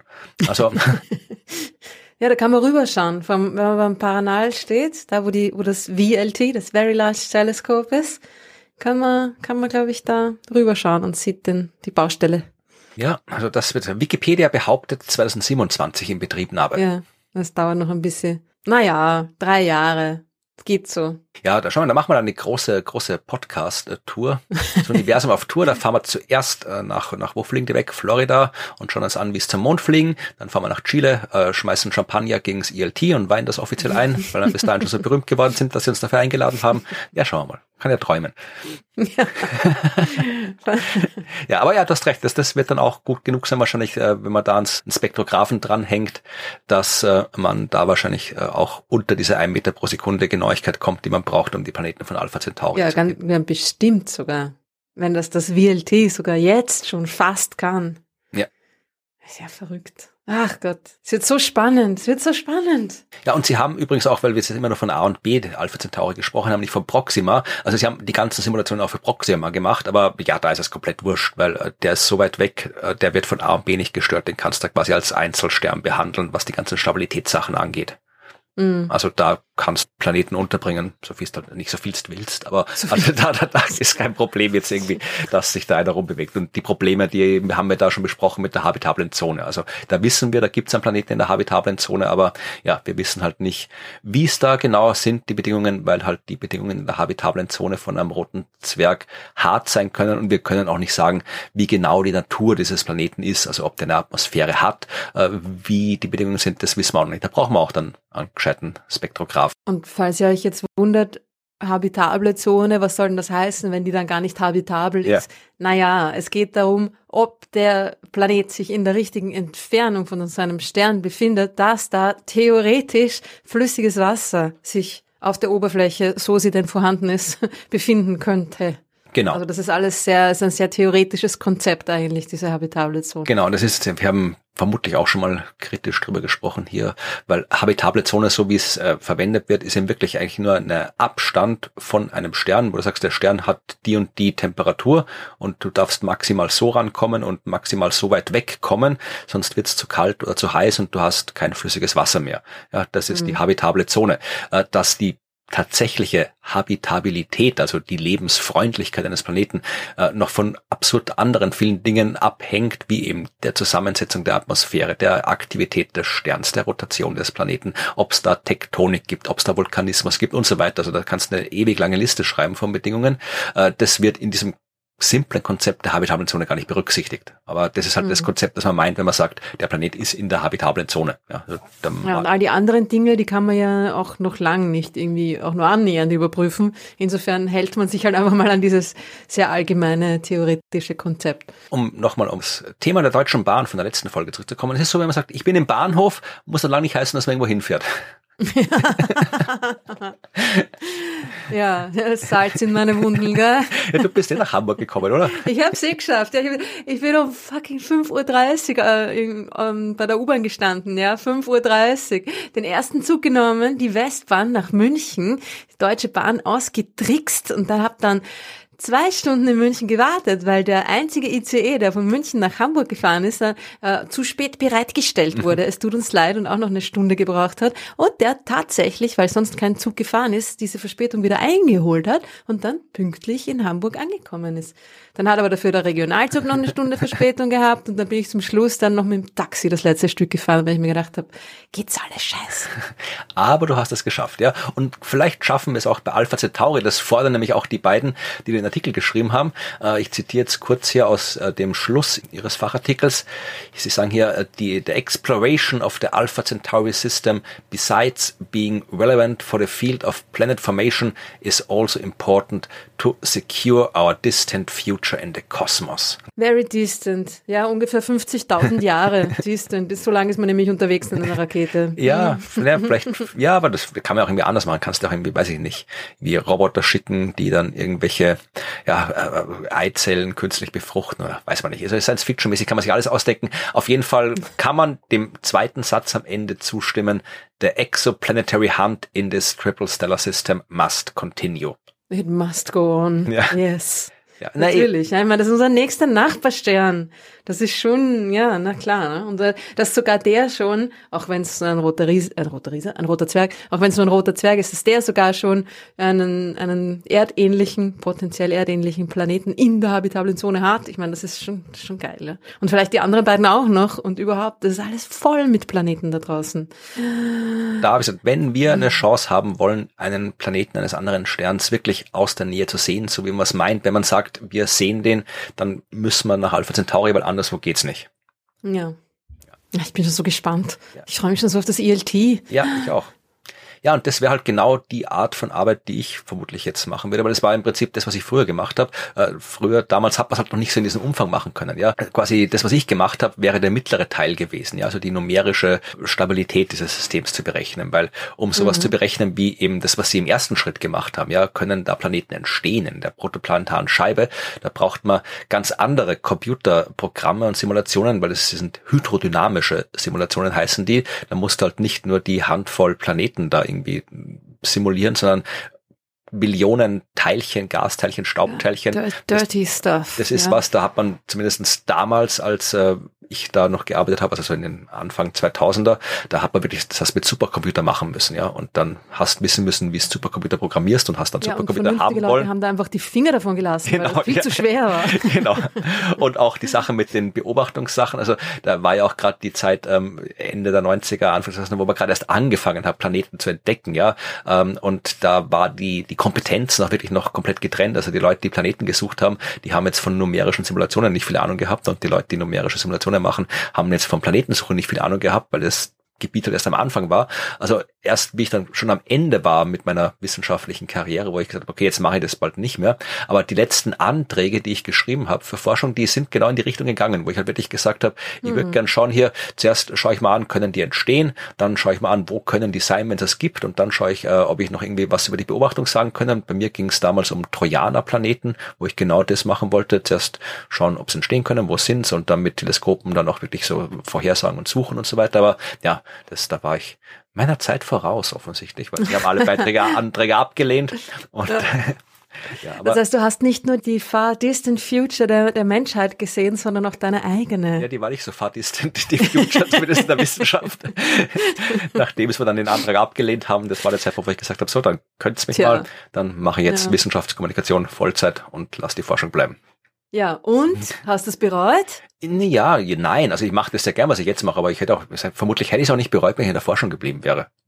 Weiß ja. ich nicht. Also wenn, wenn ich, wenn ich forschen hätte können und bezahlt worden wäre dafür und so, also dann, das war das Problem. Ich hätte in der Forschung bleiben können, ich hätte doch kein Geld bekommen. Äh, ja. Als Hobby. Nein, ich bereue, es ist alles gut so, wie es ist, ja. Jetzt kann ich Leuten im Podcast über das erzählen, was ich sonst vermutlich ja schon Probleme gehabt hätte, den Leuten im Büro nebenan zu erzählen. Mhm. Und das war meine Geschichte über Alpha Centauri. Sehr schön. Vielen Dank. Gern geschehen. Und wir haben auch Fragen zu Alpha Centauri bekommen, beziehungsweise Fragen zu Exoplaneten. Und mhm. zwar eine Frage von Christian. Und das ist eine Frage, die äh, durchaus öfter kommt, aber ich habe mir gerade nicht aufgeschrieben, wer sie noch gestellt hat. Jetzt haben wir gedacht, die Verbindung ist abgerissen, nein, nein, weil du mein, still warst. Mein, mein Gedanke ist abgerissen. Also ähm, Christian fragt, beziehungsweise sagt zuerst, die Entdeckung von Exoplaneten fasziniert mich. Ja, da ist er nicht alleine, aber er hat ein paar Probleme, die Methoden, mit denen man sie entdeckt, zu verstehen. Ja, ähm, es mhm. geht ja, sagt er zum Beispiel beim Transit, wenn der Planet von uns aus gesehen vor einem Stern vorüberzieht. Ja, das wissen wir bei Alpha Centauri kann man keine Transits beobachten, weil von uns aus gesehen ziehen die Planeten von Alpha Centauri nicht vor dem Stern vorüber.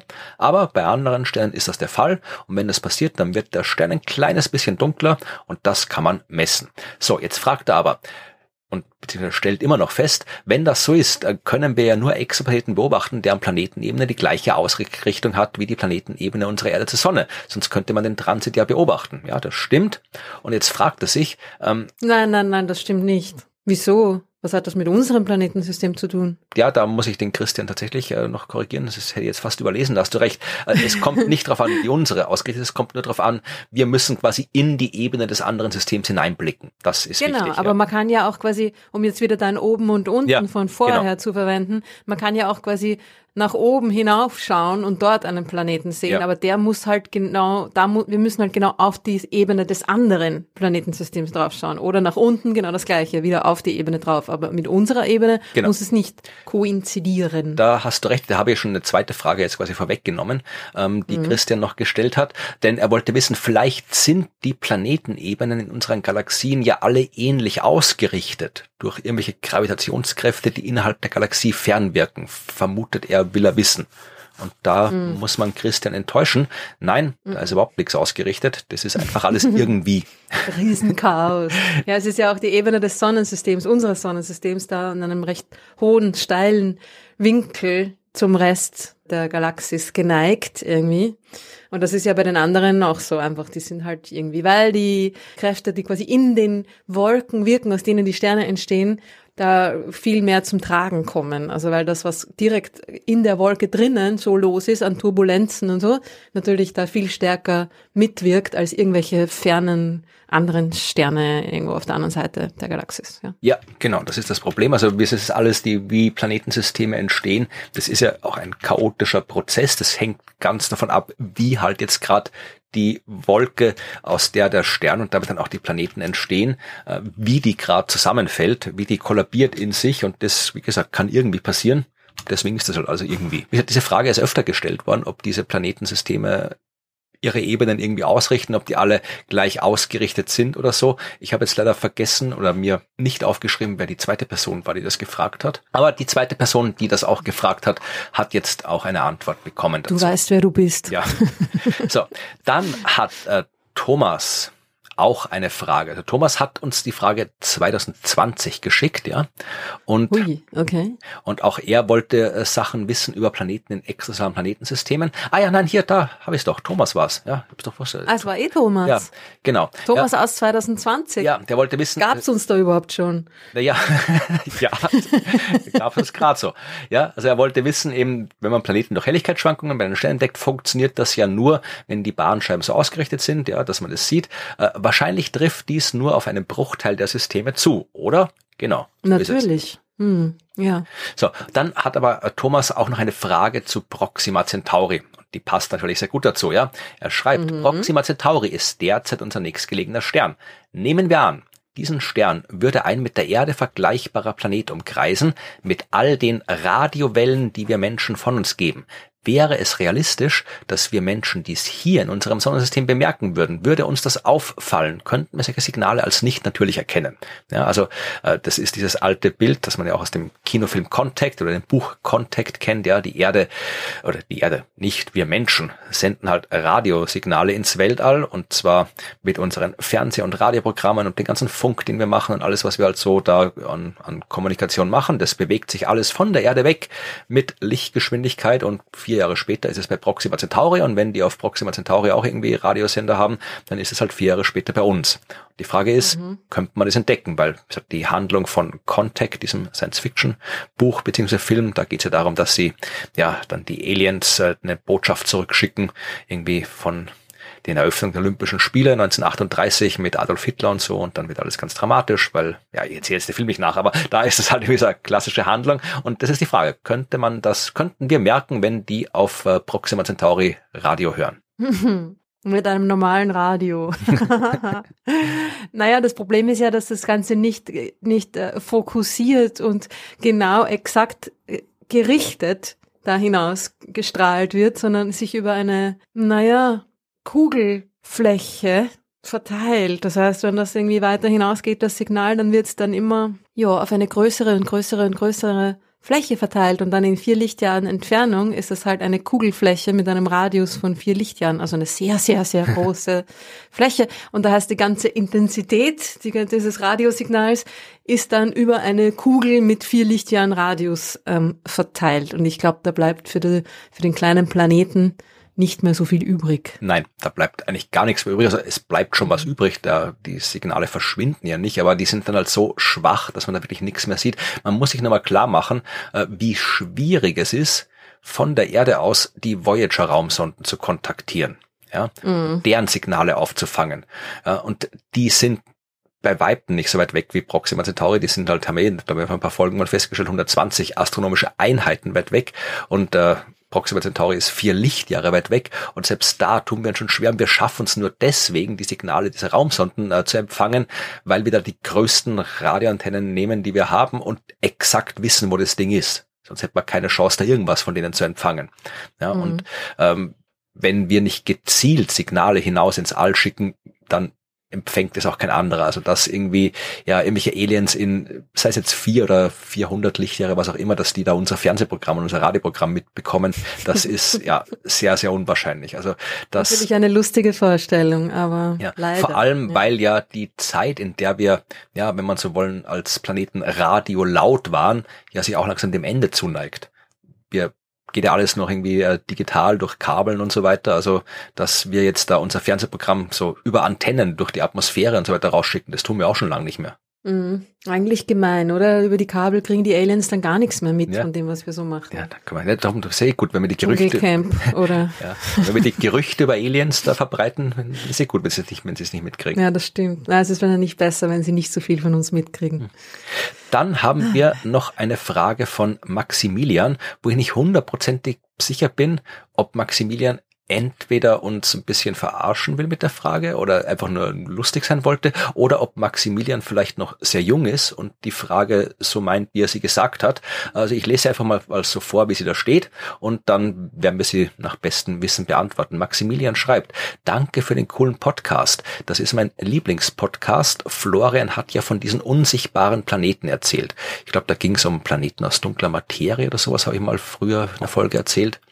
Und, mhm. Oder vielleicht mhm. ging es auch um Planet X oder sowas. Weil es gibt dafür Planeten, ja, die kann man halt nicht sehen, weil sie weit weg sind oder sowas. Äh, Planet X ist ja so ein unsichtbarer Planet, also damit wird wahrscheinlich ein Planet gemeint sein, der potenziell irgendwo im äußeren Sonnensystem rumfliegt. Dieser Planet 9, wie er auch oft heißt, haben wir auch schon öfter gesprochen, den es geben könnte oder nicht geben könnte. Er ist so weit weg, dass wir ihn nicht sehen. Äh, vielleicht entdeckt man ihn irgendwann mal, wissen wir auch nicht. Aber Maximilian fragt jetzt, wie schafft die NASA, dass die Erde nicht das Versehen mit dem Planet X zusammenstößt? ja, okay, na, wenn man ihn nicht sieht. Ne? ja, lustige Frage. Und noch dazu die NASA, weil die NASA ist ja für die Bahn der Erde durch den Weltraum verantwortlich. Das sind die Checker. Da sitzt einer am Lenkrad und Nein, also der darf aber auch nicht mehr sechs Stunden durchgehend am Steuer sitzen. Dann also, muss er ausgewechselt werden oder sie. Also ich hm. tue jetzt einfach mal so, als ist die Frage wirklich ernst gemeint, weil ich kann mich zumindest erinnern, dass damals so vor äh, über zehn Jahren, als diese ganze 2012 Weltuntergangspanik um sich ging, durchaus Menschen ernsthaft Angst hatten, dass die Erde mit einem Planet X zusammenstößt. Und es waren Menschen, die eben entweder noch sehr jung waren oder aus anderen Gründen äh, nicht so viel über Astronomie wussten wie andere Menschen, was ja auch nicht verwerflich ja, ist. Du, du, bist lustig. Die jungen Menschen wissen meistens sehr viel über Astronomie ja, übrigens, gell, im Vergleich ja, zu den älteren aber Menschen. Aber ja, egal. Hm. Und ähm, äh, erstens mal, also die NASA ist nicht alleinig für alles im Weltall verantwortlich. Die NASA ist die Raumfahrtbehörde der Vereinigten Staaten. Die haben jetzt äh, den Job, Raketen ins Weltall zu bringen und äh, machen natürlich auch Forschung und alles, aber äh, die Vorstellung, dass alle, die mit Astronomie zu tun haben, bei der NASA arbeiten, die ist definitiv falsch, obwohl ich das auch sehr oft gehört habe, äh, auch im Kontext dieser ganzen Weltverschwörungssachen. dass immer nur die NASA dies, die NASA das und die NASA vertuscht dieses und die NASA macht jenes. Also ähm, ja, es gibt die NASA, aber die aller, allermeisten Menschen, die auf dieser Welt Astronomie betreiben, haben mit der NASA überhaupt nichts zu tun. Also ich würde eher so sagen, dass auch die meisten Leute, die bei der NASA beschäftigt sind, nicht Astronomen sind, ne? ja. sondern es, sind, es gibt bei der NASA auch Wissenschaftler, auch Astronomen und Astronominnen, die dort beschäftigt sind, aber das ist eher die kleine Minderheit. Genau.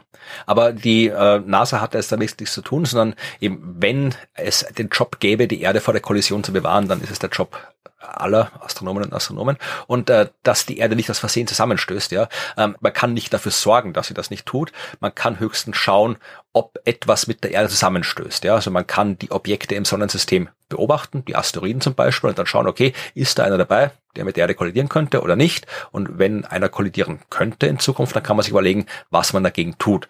Wenn wir einen Planeten finden sollten, der mit der Erde kollidiert, naja, dann wird schwierig, weil eine planetare Kollision kann man jetzt nicht wirklich aufhalten. Aber, und das ist die wirklich gute Nachricht, da müssen wir uns keine Sorgen machen, weil die Planeten, die wir sehen, die kollidieren definitiv nicht mit uns.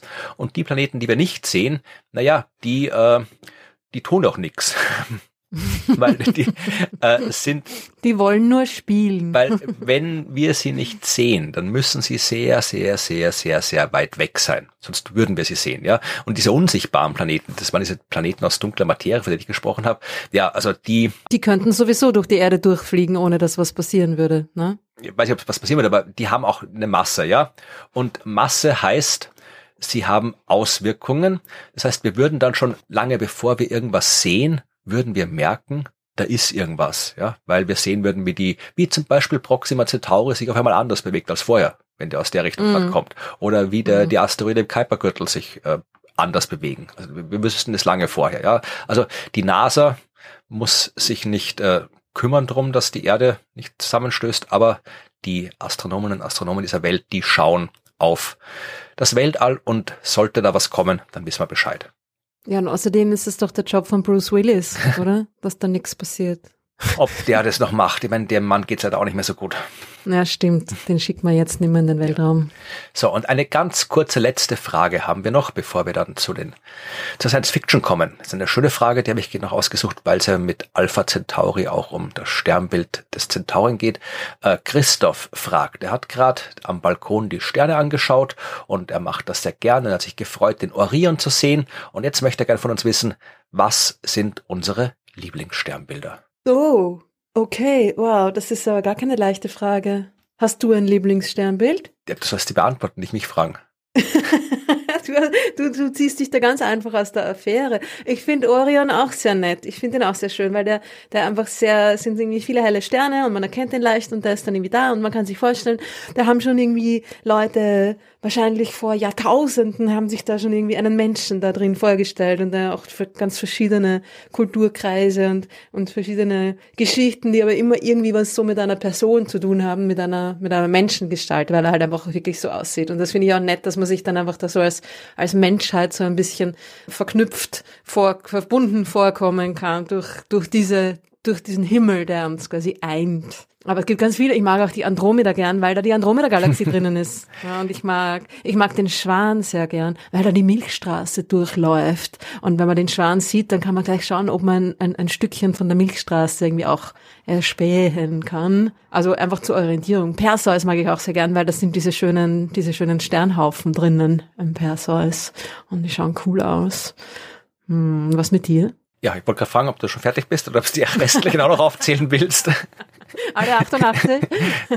Nein, äh, ich, ich mag den Drachen sehr gerne. Ja, aber den sieht man ja fast gar nicht. Na oh ja, den kann man schon sehen. Also wenn es den, äh, da ist sonst nicht so viel los in der Gegend um den Himmelsnordpol und da kann man wirklich schon diese Kette sehen, die sich da einmal so rumdreht. Also du siehst den kompletten Drachen nicht, aber ich finde es immer schön, diesen. Der schlängelt sich ja. da so, so durch. Und ja, der ist zirkumpolar, den kannst du immer sehen.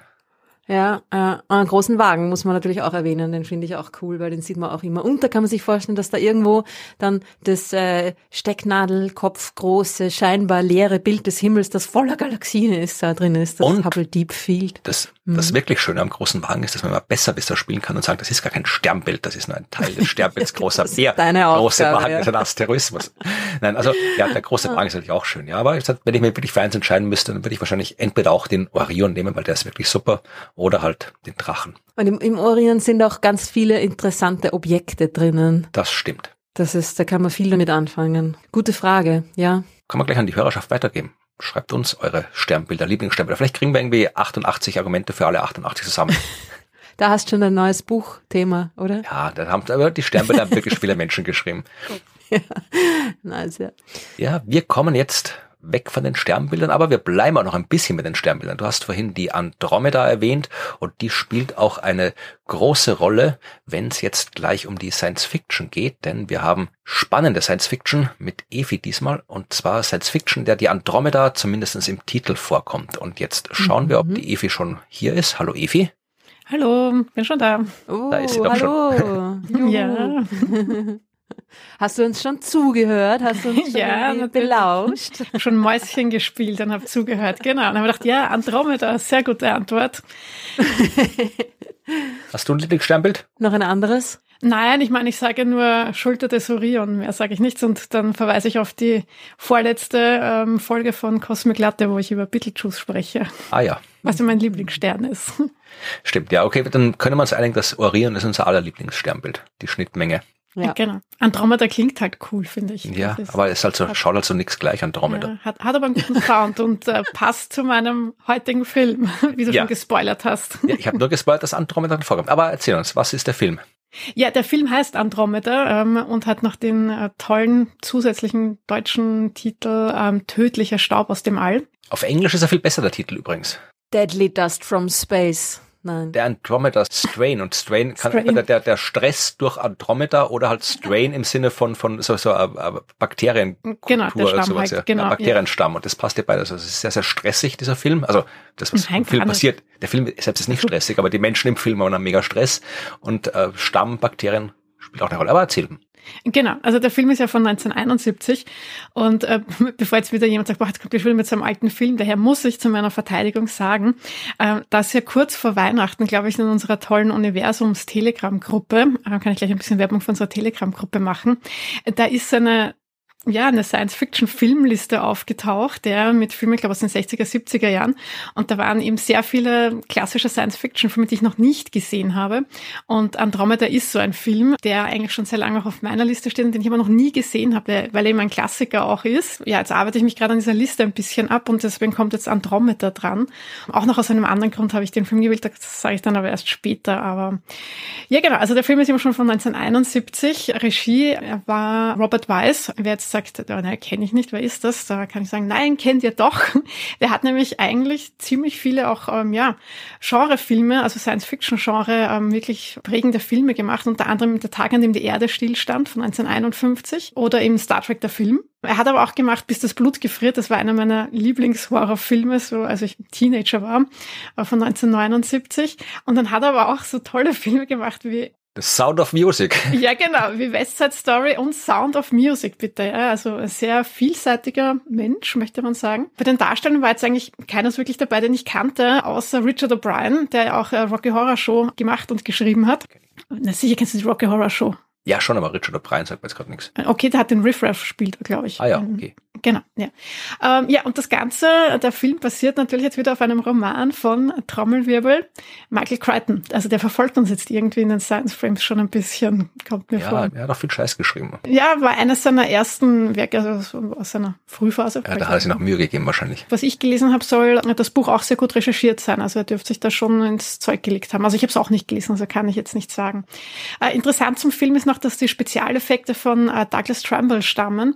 Und der hat nämlich auch noch bei 2001 Odyssey im Weltraum und Unheimliche Begegnung der dritten Art und Blade Runner äh, mitgewirkt. Also hat er auch mitgearbeitet. Allein die Darstellung des Organismus, kann man ja sagen, war auch sehr kostspielig, hat 250.000 US-Dollar gekostet. Was die paar komischen Lichter, ich meine, ich habe den Film ja gesehen, das komische Geblinke hat eine Viertelmillion Dollar gekostet. Ja, diese ganze kristalline Darstellung und auch dieses äh, Wachstum, wo es dann so, also das soll technisch soll das sehr herausfordernd gewesen sein für damals. Da kann er das grob filmen müssen, fertig. Dich sollte man fragen, ha? Ja. Okay, also bitte ja, für, ähm, also wenn jemand demnächst einen Science-Fiction-Film drehen will, für Special Effects bitte Florian Freistetter. ja, ja. Einfach mal anfragen. Ja gut, aber erzähl mal vom Film, von der Handlung, damit wir wissen, genau, genau. was da genau geht. Genau, worum geht's eigentlich? Ja? Also es ist so, dass eine militärische Raumsonde aus dem All, die stürzt irgendwo bei New Mexico ab und ähm, kurz darauf äh, sterben dann alle Bewohner eines kleinen Dorfes, Piemont heißt das, ähm, auf mysteriöse Art und Weise. Also das ist irgendein Phänomen und alle fallen einfach tot um, bis jetzt auf einen Alkoholiker und ein Baby, das irgendwie down schreit. Und ähm, die zwei werden dann auch ähm, quasi geborgen ähm, und auch die Sonde. Und das wird dann alles in so ein geheimes Untersuchungslabor geschafft, ja, das äh, getarnt ist als natürlich landwirtschaftliches Forschungslabor. Äh, der musste ich an Muppets aus dem All denken, wo ja auch da diese UFO-Forschungsdings clever getarnt ist als Zementfabrik. Deswegen finde ich solche getarnten Sachen immer recht lustig. Auf jeden Fall gibt es da eben so ein geheimes Untersuchungslabor und ähm, da werden jetzt eben auch vier Wissenschaftler ähm, hingekarrt zu diesem Labor, das übrigens Steppenbrand heißt, was ich ja auch immer recht coole Titel finde. Auf jeden Fall gibt es halt natürlich die höchsten Sicherheitsvorkehrungen, also die brauchen da irgendwie 16 Stunden, bis sie dann in dieses letzte äh, Stockwerk, das fünfte Stockwerk kommen. Und die untersuchen dann dort eben äh, also zuerst die Sonde, äh, beziehungsweise dann eben, was sich dort befinden könnte, was da eben die Ursache ist, warum diese Menschen gestorben sind. Und sie entdecken dann auch ähm, tatsächlich so einen einzelligen Organismus, der so eine kristalline Struktur hat. Und offensichtlich eben, wenn man den einatmet, irgendwie infektiös wirkt und auf das Blut irgendeinen Einfluss hat und ähm, sie kommen dann auch drauf, dass das irgendwelche jegliche Form von Energie verwerten kann und ähm, sie nennen dann eben diesen Organismus Andromeda. Jetzt geht es natürlich darum, diese Seuche irgendwie aufzuhalten. Also offensichtlich ist das Ding ja in der Luft. Man muss das jetzt irgendwie ähm, aufhalten und deswegen, wie es so üblich ist in diesen Filmen, wie macht man das? Mit einer Atombombe, die da irgendwie abgeworfen werden soll. Aber froh sein, dass wir dann bei Corona schon ein bisschen weiter waren. Ja, stimmt, genau, dass das nicht mehr so ganz die Lösungsansätze waren. Ja, ja genau, und jetzt gilt es natürlich eben, diesen Atomabwurf zu äh, verhindern. Und dann stellt sich natürlich auch heraus, dass das ähm, Ganze, also dieser Organismus eben aus dem Weltall ja ist und das aber offensichtlich da irgendwie absichtlich oder ja, willentlich dann nach solchen außerirdischen Formen gesucht wird, um biologische Kriegsführung betreiben zu können. Also das ist dann noch so ein bisschen so ein Side-Ding, aber da will ich jetzt nicht zu viel verraten. Also im Grunde geht's halt darum, ja. Ja, der Film gilt eigentlich als recht realistisch und auch wissenschaftlich. Ich meine, ich finde, das ist das Labor mit diesen fünf Etagen und dann hat es auch noch so eine, eine Sicherheitsvorkehrungen, das ist vielleicht nicht ganz so gesund und auch dieser, es ist ja dann so im, quasi im, im Keller, im Basement ist da so ein Nuklearsprengsatz zur Sicherheit, der automatisch losgeht. Ich finde das ein bisschen ein Overkill, ja, aber okay. Ja, hast du den Film gesehen, Ruth, eigentlich? Nein. Der war eh von 1971, da hat es genug Zeit gegeben, sich den anzusehen auch. Na gut. Da, nicht einmal ich war da schon auf der Welt. Ich habe ihn auch gesehen und tatsächlich war es ein Film, wo ich mich gar nicht mal so sehr gelangweilt habe. Also ich das nicht gelangweilt, ist das falsche Wort, aber das war auch wieder ein langer Film, der hat ja über zwei Stunden gedauert, glaube ich, oder? Ja, aber ist jetzt nicht so lang. Ja. Also man hätte ihn straffen können, kann man fast immer machen, aber er war ja. durchaus gut gemacht und auch modern gemacht. Er hat, glaube ich, einen Oscar für einen Schnitt bekommen. Mhm, ja, ja, zumindest nominiert war er, ja. ja der, der war gut gemacht. Also ich habe mich wirklich, er war spannend, er war halt sehr, sehr intensiv so von dem, weil er alles nur in diesem, fast alles nur in diesem komischen Geheimlabor da spielt und ja, halt alle ständig gestresst sind unter Zeitdruck und hier und äh, die Lösung finden. Also ich fand den schon, der war schon, war schon gut gemacht. Ja, das fand ich auch interessant, dass es quasi so die Sicht der Wissenschaftler ist. Also du hast jetzt eben nicht so über diesen klassischen Pandemie-Seuchenfilme, dass du da halt irgendwie mal hast, okay, äh, da rafft jetzt die Stadt dahin und dann hast du irgendwelche Heroes, die da kämpfen und flüchten und, und keine Ahnung was alles, sondern dass es da halt wirklich so um diese Untersuchung eigentlich auch geht und eben wie nähert sich da die Wissenschaft heran, wie, wie nähern sich die da an diese, also an die Sonde und wie auch die unterschiedlichen Gebiete, wo ja die Wissenschaftler kommen, also es dann eben auch diesen Arzt, der sich dann eben um die Patienten da kümmert, also eben um das Baby und diesen einen Mann. Und das fand ich eigentlich auch recht interessant, so diese eben, ja, mal aus der anderen Sichtweise das eigentlich zu sehen. Ja, also es war wissenschaftlich, ich meine, es war schon wie immer, findest du auch einen wissenschaftlichen Blödsinn, aber es war jetzt weniger wissenschaftlich, es war wissenschaftlich seriöser als vieles andere, was man so sieht in dem Genre. Weniger blöd als erwartet. Wer war drin? Das JPL oder wer hat damit beraten? Ja, genau. Schon wieder die NASA. Natürlich. Für alles zuständig. Ja, bin mir auch nicht sicher, ob die nicht eh auch ein bisschen dahinter stecken, weil irgendwie so, ich glaube, die Ernährung, die die dort bekommen, so, es ist auch, also es ist sehr viel auch so auf Astronauten irgendwie ähm, abgezielt und das bekommen. Also das, da referenzieren sie oft so, ja, das bekommen die Astronauten auch und dieses Programm müssen die auch durchmachen und so. Also, ja, ja, ich weiß nicht, ob die nicht ein bisschen dann auch die, die Finger im, im Spiel haben. Aber auf jeden Fall finde ich jetzt auch von, von der Science, also dieses Thema halt auch Mikroben aus dem All. Der hat damals halt auch ein bisschen den Nerv getroffen, es war da die erste Mondlandung ja auch noch nicht so lange lange her und da ist natürlich auch so erstes Mal vielleicht auch dieses Thema einfach auch aufgekommen, ja, wie das ist. Nee, die haben ja die Astronauten, die Apollo, Heinis ja. mussten dann noch irgendwie wochenlang da in dem, in ja, komischen Wohnwagen rumhocken. Vier, vier, Wochen oder so noch in Quarantäne danach, ja, hm. die zurückgekommen sind, ja. Und ja, das ist ein interessantes Thema auch. Also man hat ja da auch Untersuchungen gemacht, eben wie das ist, wie die überleben können im Weltall, so Mikroben. Und äh, man wusste ja, dass eben gerade in so Hohlräumen von Himmelskörpern, dass die das sehr wohl überleben, überleben können. Und es gibt aber auch eben Forschung dazu, wo sie auch wirklich so äh, Mikroben Mikroben eben an der Außenwand von der ISS angebracht haben und dann ihren Zustand untersucht haben, also wie die nach ein, zwei und drei Jahren äh, eben beieinander noch waren. Und ähm, ja, da hat man eben entdeckt, dass, da, also zwar diese äußersten Schichten, ja, dass die halt natürlich abgestorben sind, aber es gibt ja so inneren Schichten, also es kommt ein bisschen auf die Dicke auch darauf an, dass die ähm, sehr wohl wohl auf waren und das DNA-Material, dass, dass sie das effektiv reparieren können, auch wieder also jetzt von dieser ganzen kosmischen Strahlung zerstörte DNA-Material. Also auch was heißt nicht mutieren, dann kriegt man auch. Ja, genau, ja. ja. Das passiert ja im Film ja auch, also das mit den, dass sie dann mutieren. Da willst du hin, Ruth. Aber wieso heißt das Andromeda? Wieso, wieso nennen sie das Ding Andromeda? Ja, vielleicht weil es aus dem All ist. Ach so, einfach so, hm, klingt cool, ist im All, Andromeda, ja, geht schon. Hm. Wahrscheinlich hat er auch die NASA beraten und die haben ja keine Ahnung von Astronomie, die können nur Raketen und haben dann nicht gewusst. Nein, das ist, der, der Titel stammt von Michael Crichton. Vielleicht ist im Buch irgendwas drin, weiß ich jetzt nicht, was da das, das den Titel rechtfertigt, aber ich habe das Buch nicht gelesen. Ja. Film kommt nichts vor, oder? Nein, ich kann mich jetzt auch nicht erinnern. Also Sie haben nur gesagt, Sie haben den jetzt irgendwie isoliert und gefunden und nennen ihn Andromeda. Ja, warum nicht? Ja, das klingt ja cool. Also ich finde, das ist ja, ist ja durchaus okay. Das ist ein guter Name, ja. Vielleicht hat ja jemand das Buch gelesen aus der Hörerschaft und kann es Bescheid sagen, ob das einen Grund gibt oder ob es einfach nur ein cooler Name war. vielleicht, vielleicht, genau, ja. Ja, auf jeden Fall hat man eben herausgefunden, auch dass, das wollte ich nämlich noch sagen, also dass sowohl strahlenresistente Bakterien, also von der Erde zum Mars oder vom Mars zur Erde, dass die überleben können. Und das finde ich halt schon interessant. Und es ergibt ja auch, also zum Beispiel von der Universität University in Montreal ähm, durchaus ähm, auch Paper und ja vielleicht auch Appelle ähm, ebenso was die Gefahren einer Kontamination betrifft. Ja, also sowohl was jetzt eben also von der Erde zum Beispiel auf den Mars, ja, oder jetzt eben auch, wenn wir, ich meine, ich sage ja nur Stichwort Osiris Rex, wir haben jetzt gerade das Marmeladeglas aufbekommen wieder, ja.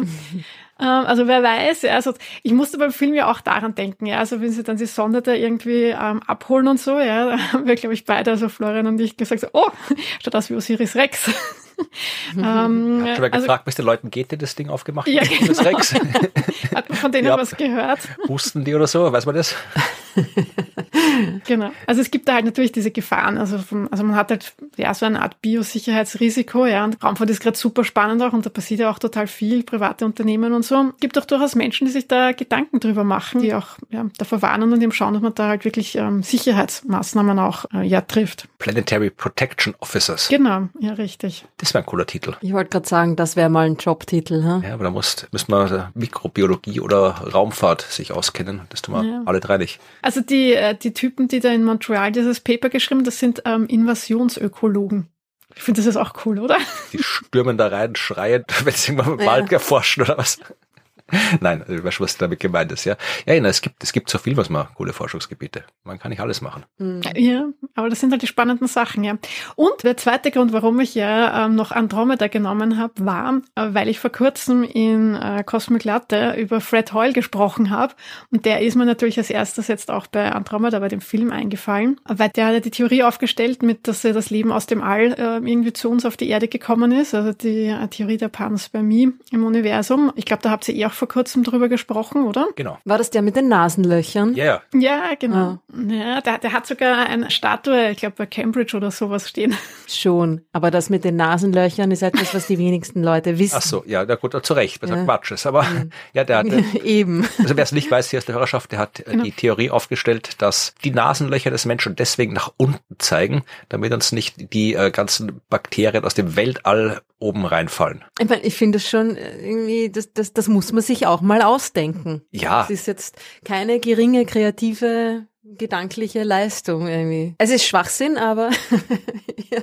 ja. ich glaube, er hat nicht gewusst, wo er dann mit seinen Gedanken quasi vielleicht aufhören sollte, weil also prinzipiell die Idee, dass er eben vielleicht Leben aus dem All kommt und ist ja ganz bei mir und so, ja, aber er hat dann halt nicht aufgehört, sondern hat er dann gesagt, dass vielleicht Pest und Rinder waren und AIDS ja auch irgendwie aus dem Weltall kommt und dass das alles eben über Meteoriteneinschläge und so auf die Erde gelangt und deswegen, ich glaube, er hat nicht gewusst, wann er dann aufhören sollte. Ja, aber das ist ja ein bekanntes Thema unter berühmten Astronomen, dass sie nicht wissen, wo dann Schluss ist. Äh, ja. aller A.W. Löb zum Beispiel. Ja, oder stimmt. Ja, wer stimmt, auch immer. Ja. Ne? Da gibt's einige Kandidaten, die dann genau. einfach irgendwie berühmt sind, irgendwas Cooles machen und dann ein bisschen durchdrehen. Hast du schon überlegt, was du machst, wenn du berühmt bist, Ruth? Was, was du, wo du ah, durchdrehst? Das wird, glaube ich, nicht passieren. Weder das mit dem Berühmtwerden noch. Ah. Aber erinnerst du dich dran, dass ich ganz zu Beginn dieser Folge gesagt habe, wir werden noch auf den Faschingskrapfen zu sprechen kommen? Ja. Und jetzt ist der Zeitpunkt. Okay. Wie heißt der Krapfen bei den Aliens? Weiß ich nicht, aber der hat was mit Fred Hoyle und mit Killerbakterien aus dem Weltall zu tun. Uiuiui. Ui, ui. Okay, denn doch keine Krapfen für mich heute. Nein, habe ich dir auch noch nicht erzählt, Evi, das ist mir wirklich irgendwie gerade eingefallen, als wir am okay, Anfang der Folge festgestellt haben, dass diese Folge am Faschingsdienstag veröffentlicht wird. Ah. Da ist mir eingefallen, dass ich mal an einem anderen Faschingsdienstag vor fast zehn Jahren einen Artikel geschrieben habe über die Verbindungen zwischen äh, Faschingskrapfen und Killerbakterien aus dem Weltall. Weil in so einem Krapfen, ja, wir haben schon festgestellt, dass das in alle möglichen Gegenden ganz anders heißt, aber es ist ein Siedegebäck, das mit Konfitüre gefüllt wird. Und ähm, bei uns hier in Österreich ist das eigentlich immer Marillenmarmelade und wenn es keine Marillenmarmelade ist, dann geht nicht. Ja, geht nicht. Geht wirklich nicht. Also in Thüringen, wo ich da lange gelebt habe, da haben sie da meistens eher so, so, so Zwetschgenmus, Pflaumenmus reingegeben. Ja, es gibt auch Schokokrapfen und so weiter. Der Artikel, also der Anlass für den Artikel war, dass ich selbst probiert habe, Krapfen zu backen und hat auch gut funktioniert. Aber ich habe dann eben keine vernünftige Marillenmarme bekommen und habe da gedacht, okay, ich nehme Erdbeermarmelade und habe festgestellt, das lässt sich viel leichter füllen, äh, weil die Erdbeermarmelade tendenziell viel flüssiger ist als die Marillenmarmelade. Und da habe ich gedacht, okay, warum ist das so? Ja, und habe festgestellt, wir kommen noch zu den Bakterien, keine Sorge. Aber okay. und zu Brettfäule. Ähm, die Recherche hat mich dazu geführt, dass Erdbeeren weniger Pektin enthalten als Marillen. Ja, also mm. Zitrusfrüchte haben eher äh, mehr Pektin und Pektin, das ist so eine spezielle Art von Kohlenhydrat und äh, die können gelieren. Ja, also dann kriegst du beim Einkochen wird das Ganze dicker. Und das geht eben ja bei Zitrusfrüchten und bei Marillen, bei Aprikosen ganz gut, bei Erdbeeren weniger gut, weswegen man halt dann da noch irgendwie meistens schon Gelierzucker oder sowas dazugeben muss. So, und da habe ich gedacht, okay, möchte ich schauen, was ist Pektin und habe ein Pektin angeschaut und festgestellt, äh, das nennt sich äh, auf chemisch Polysaccharid, also Pektin gehört zu den Polysacchariden, zu den ähm, Mehrfachzuckern oder Vielfachzuckern, glaube ich. Und mhm. dann habe ich noch ein bisschen weiter recherchiert und habe festgestellt, dass Fred Hoyle gemeinsam mit äh, seinem Kollegen äh, Vikram Asinji, der heute, glaube ich, der lebt, glaube ich, immer noch oder hat zumindest noch vor ein paar Jahren gelebt und äh, rennt immer noch rum und behauptet, dass Bakterien aus dem Weltall kommen und so, der lebt da noch ja, er lebt immer noch. Er erzählt immer noch den gleichen Quatsch, den er damals mit Heul gemacht hat. Das war damals eben so ein Mitarbeiter von Heul. Die beiden haben 1977 einen Artikel veröffentlicht, der nennt sich Polysaccharides and the Infrared Spectrum of OH 265 plus 06. Also es geht im Artikel um die Interpretation eines äh, Spektrums der Infrarotstrahlung, die aus, äh, ich weiß gar nicht, was, was dieses komische OH irgendwas Ding sie ist, irgendeine Molekülwolke, glaube ich. Und die haben äh, das Ganze interpretiert und haben festgestellt, das kann eigentlich nur sein, wenn dieser ganze Staub da aus Polysacchariden besteht. Wir führen das noch weiter aus und sagen, dass das äh, interstellare Material, die interstellaren Wolken eben alle aus ja so organischem Material, Zucker. aus Zuckern, aus äh, den diversen Bakterien und so weiter, gefriergetrocknete Bakterien, also Zucker wäre das das eine gewesen, aber sie haben ja gesagt, das sind so die Komponenten von Mikroorganismen und so weiter, die man da sieht, also das sind quasi so gefriergetrocknete Mikroorganismen, diese ganzen interstellaren Wolken und wenn die halt dann in die Nähe von Sternen kommen, dann können die wieder auftauen und so weiter. Also ja, so bin ich über den, den Faschingskrapfen zu der Arbeit von Fred Holl gekommen, wo er sagt, dass die Mikroorganismen aus dem Weltall fallen und uns regelmäßig krank machen und dass wir unsere Atemlöcher unten haben und nicht oben.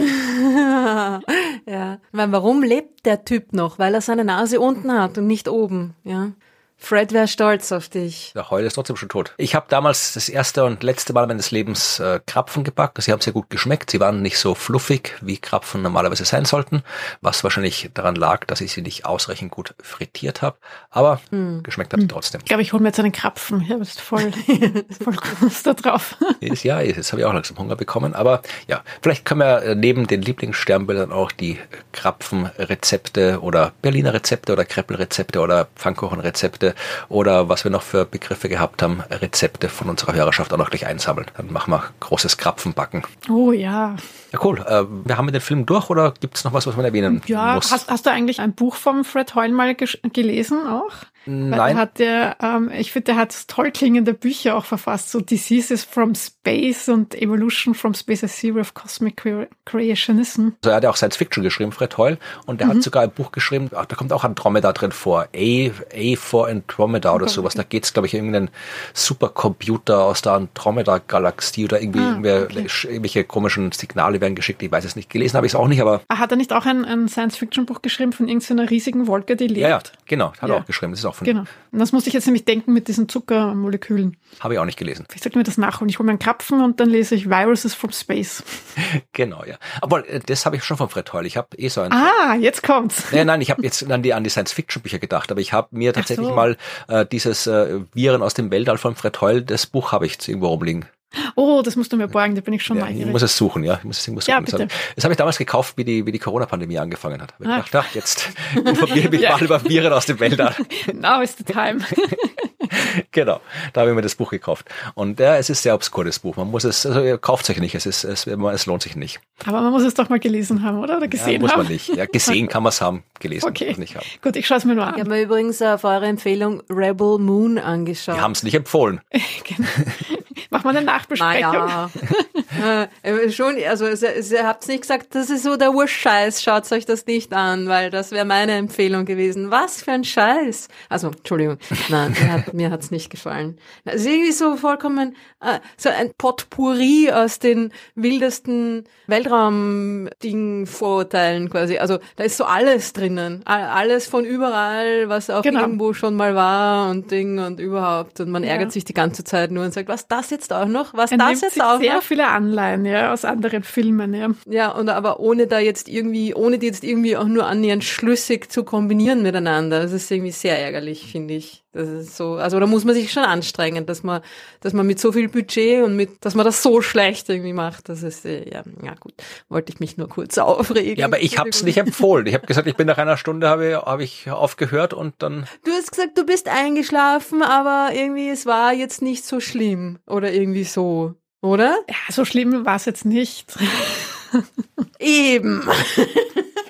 naja, schaut es euch an, bildet euch ein eigenes Urteil, aber ich habe ihn nicht empfohlen. Andromeda, das kann man sich auf jeden Fall anschauen. Das kannst du anschauen. Werde ich machen und dann werde ich mich das nächste Mal wieder aufregen, Ist okay? okay, bitte gerne, ja, mach das. Ja, gut, dann, wenn wir den Film zu Ende haben, dann müssen wir zu den Veranstaltungen kommen. Du bist ja immer noch in, nein, jetzt bist du nicht mehr in Hamburg, wenn die Folge erscheint, oder? Also hoffentlich, ich glaube, dann sollte es schon wieder zu Hause sein, oder? Ja, ja, da bin ich schon wieder da. Moment mal. Februar. 13. Ah. Februar erscheint diese Folge. Gibt's was, was du in nächster Zeit ankündigen willst an Veranstaltungen? Außer die Science Busters and Friends Klima Special Folge am 17. Februar, die wir in den letzten beiden Folgen angekündigt haben und gerne noch ein weiteres Mal ankündigen, weil dieses Klima Benefits, das wird eine tolle Sache. Mittlerweile weiß man auch schon, wer aller mit dabei sein wird. Das kann ich vielleicht, während du deinen Kalender organisierst, Ruth, kurz äh, vorlesen, weil, wo habe ich es hier? Wir wissen jetzt schon, was für Leute kommen. Also es wird dabei sein aus der Wissenschaft, wird dabei sein Franz Essel, der äh, letztjährige Wissenschaftler des Jahres, Reinhard Steurer, äh, den man auch kennt als Klimapolitikwissenschaftler Andreas Jäger, der Meteorologe ist. Wetterfrosch. Wetter, ja, Wetterfrosch, glaube ich, mag er nicht. Aber mit dabei sein werden auch noch aus dem Kabarettismus-Sektor Hosea. Kabarettismus. Kabarettismus? Sagt man nicht? Kabarettismus? Das? Kabarettsektor. Kabarettismus. Kabarettismus. Kabar- Ich habe gedacht, die. Kabarettisten kommen aus dem Kabarettismus. Ja, aus dem, Klingt eher wie die Krankheit, die sie haben, die Kabarettisten.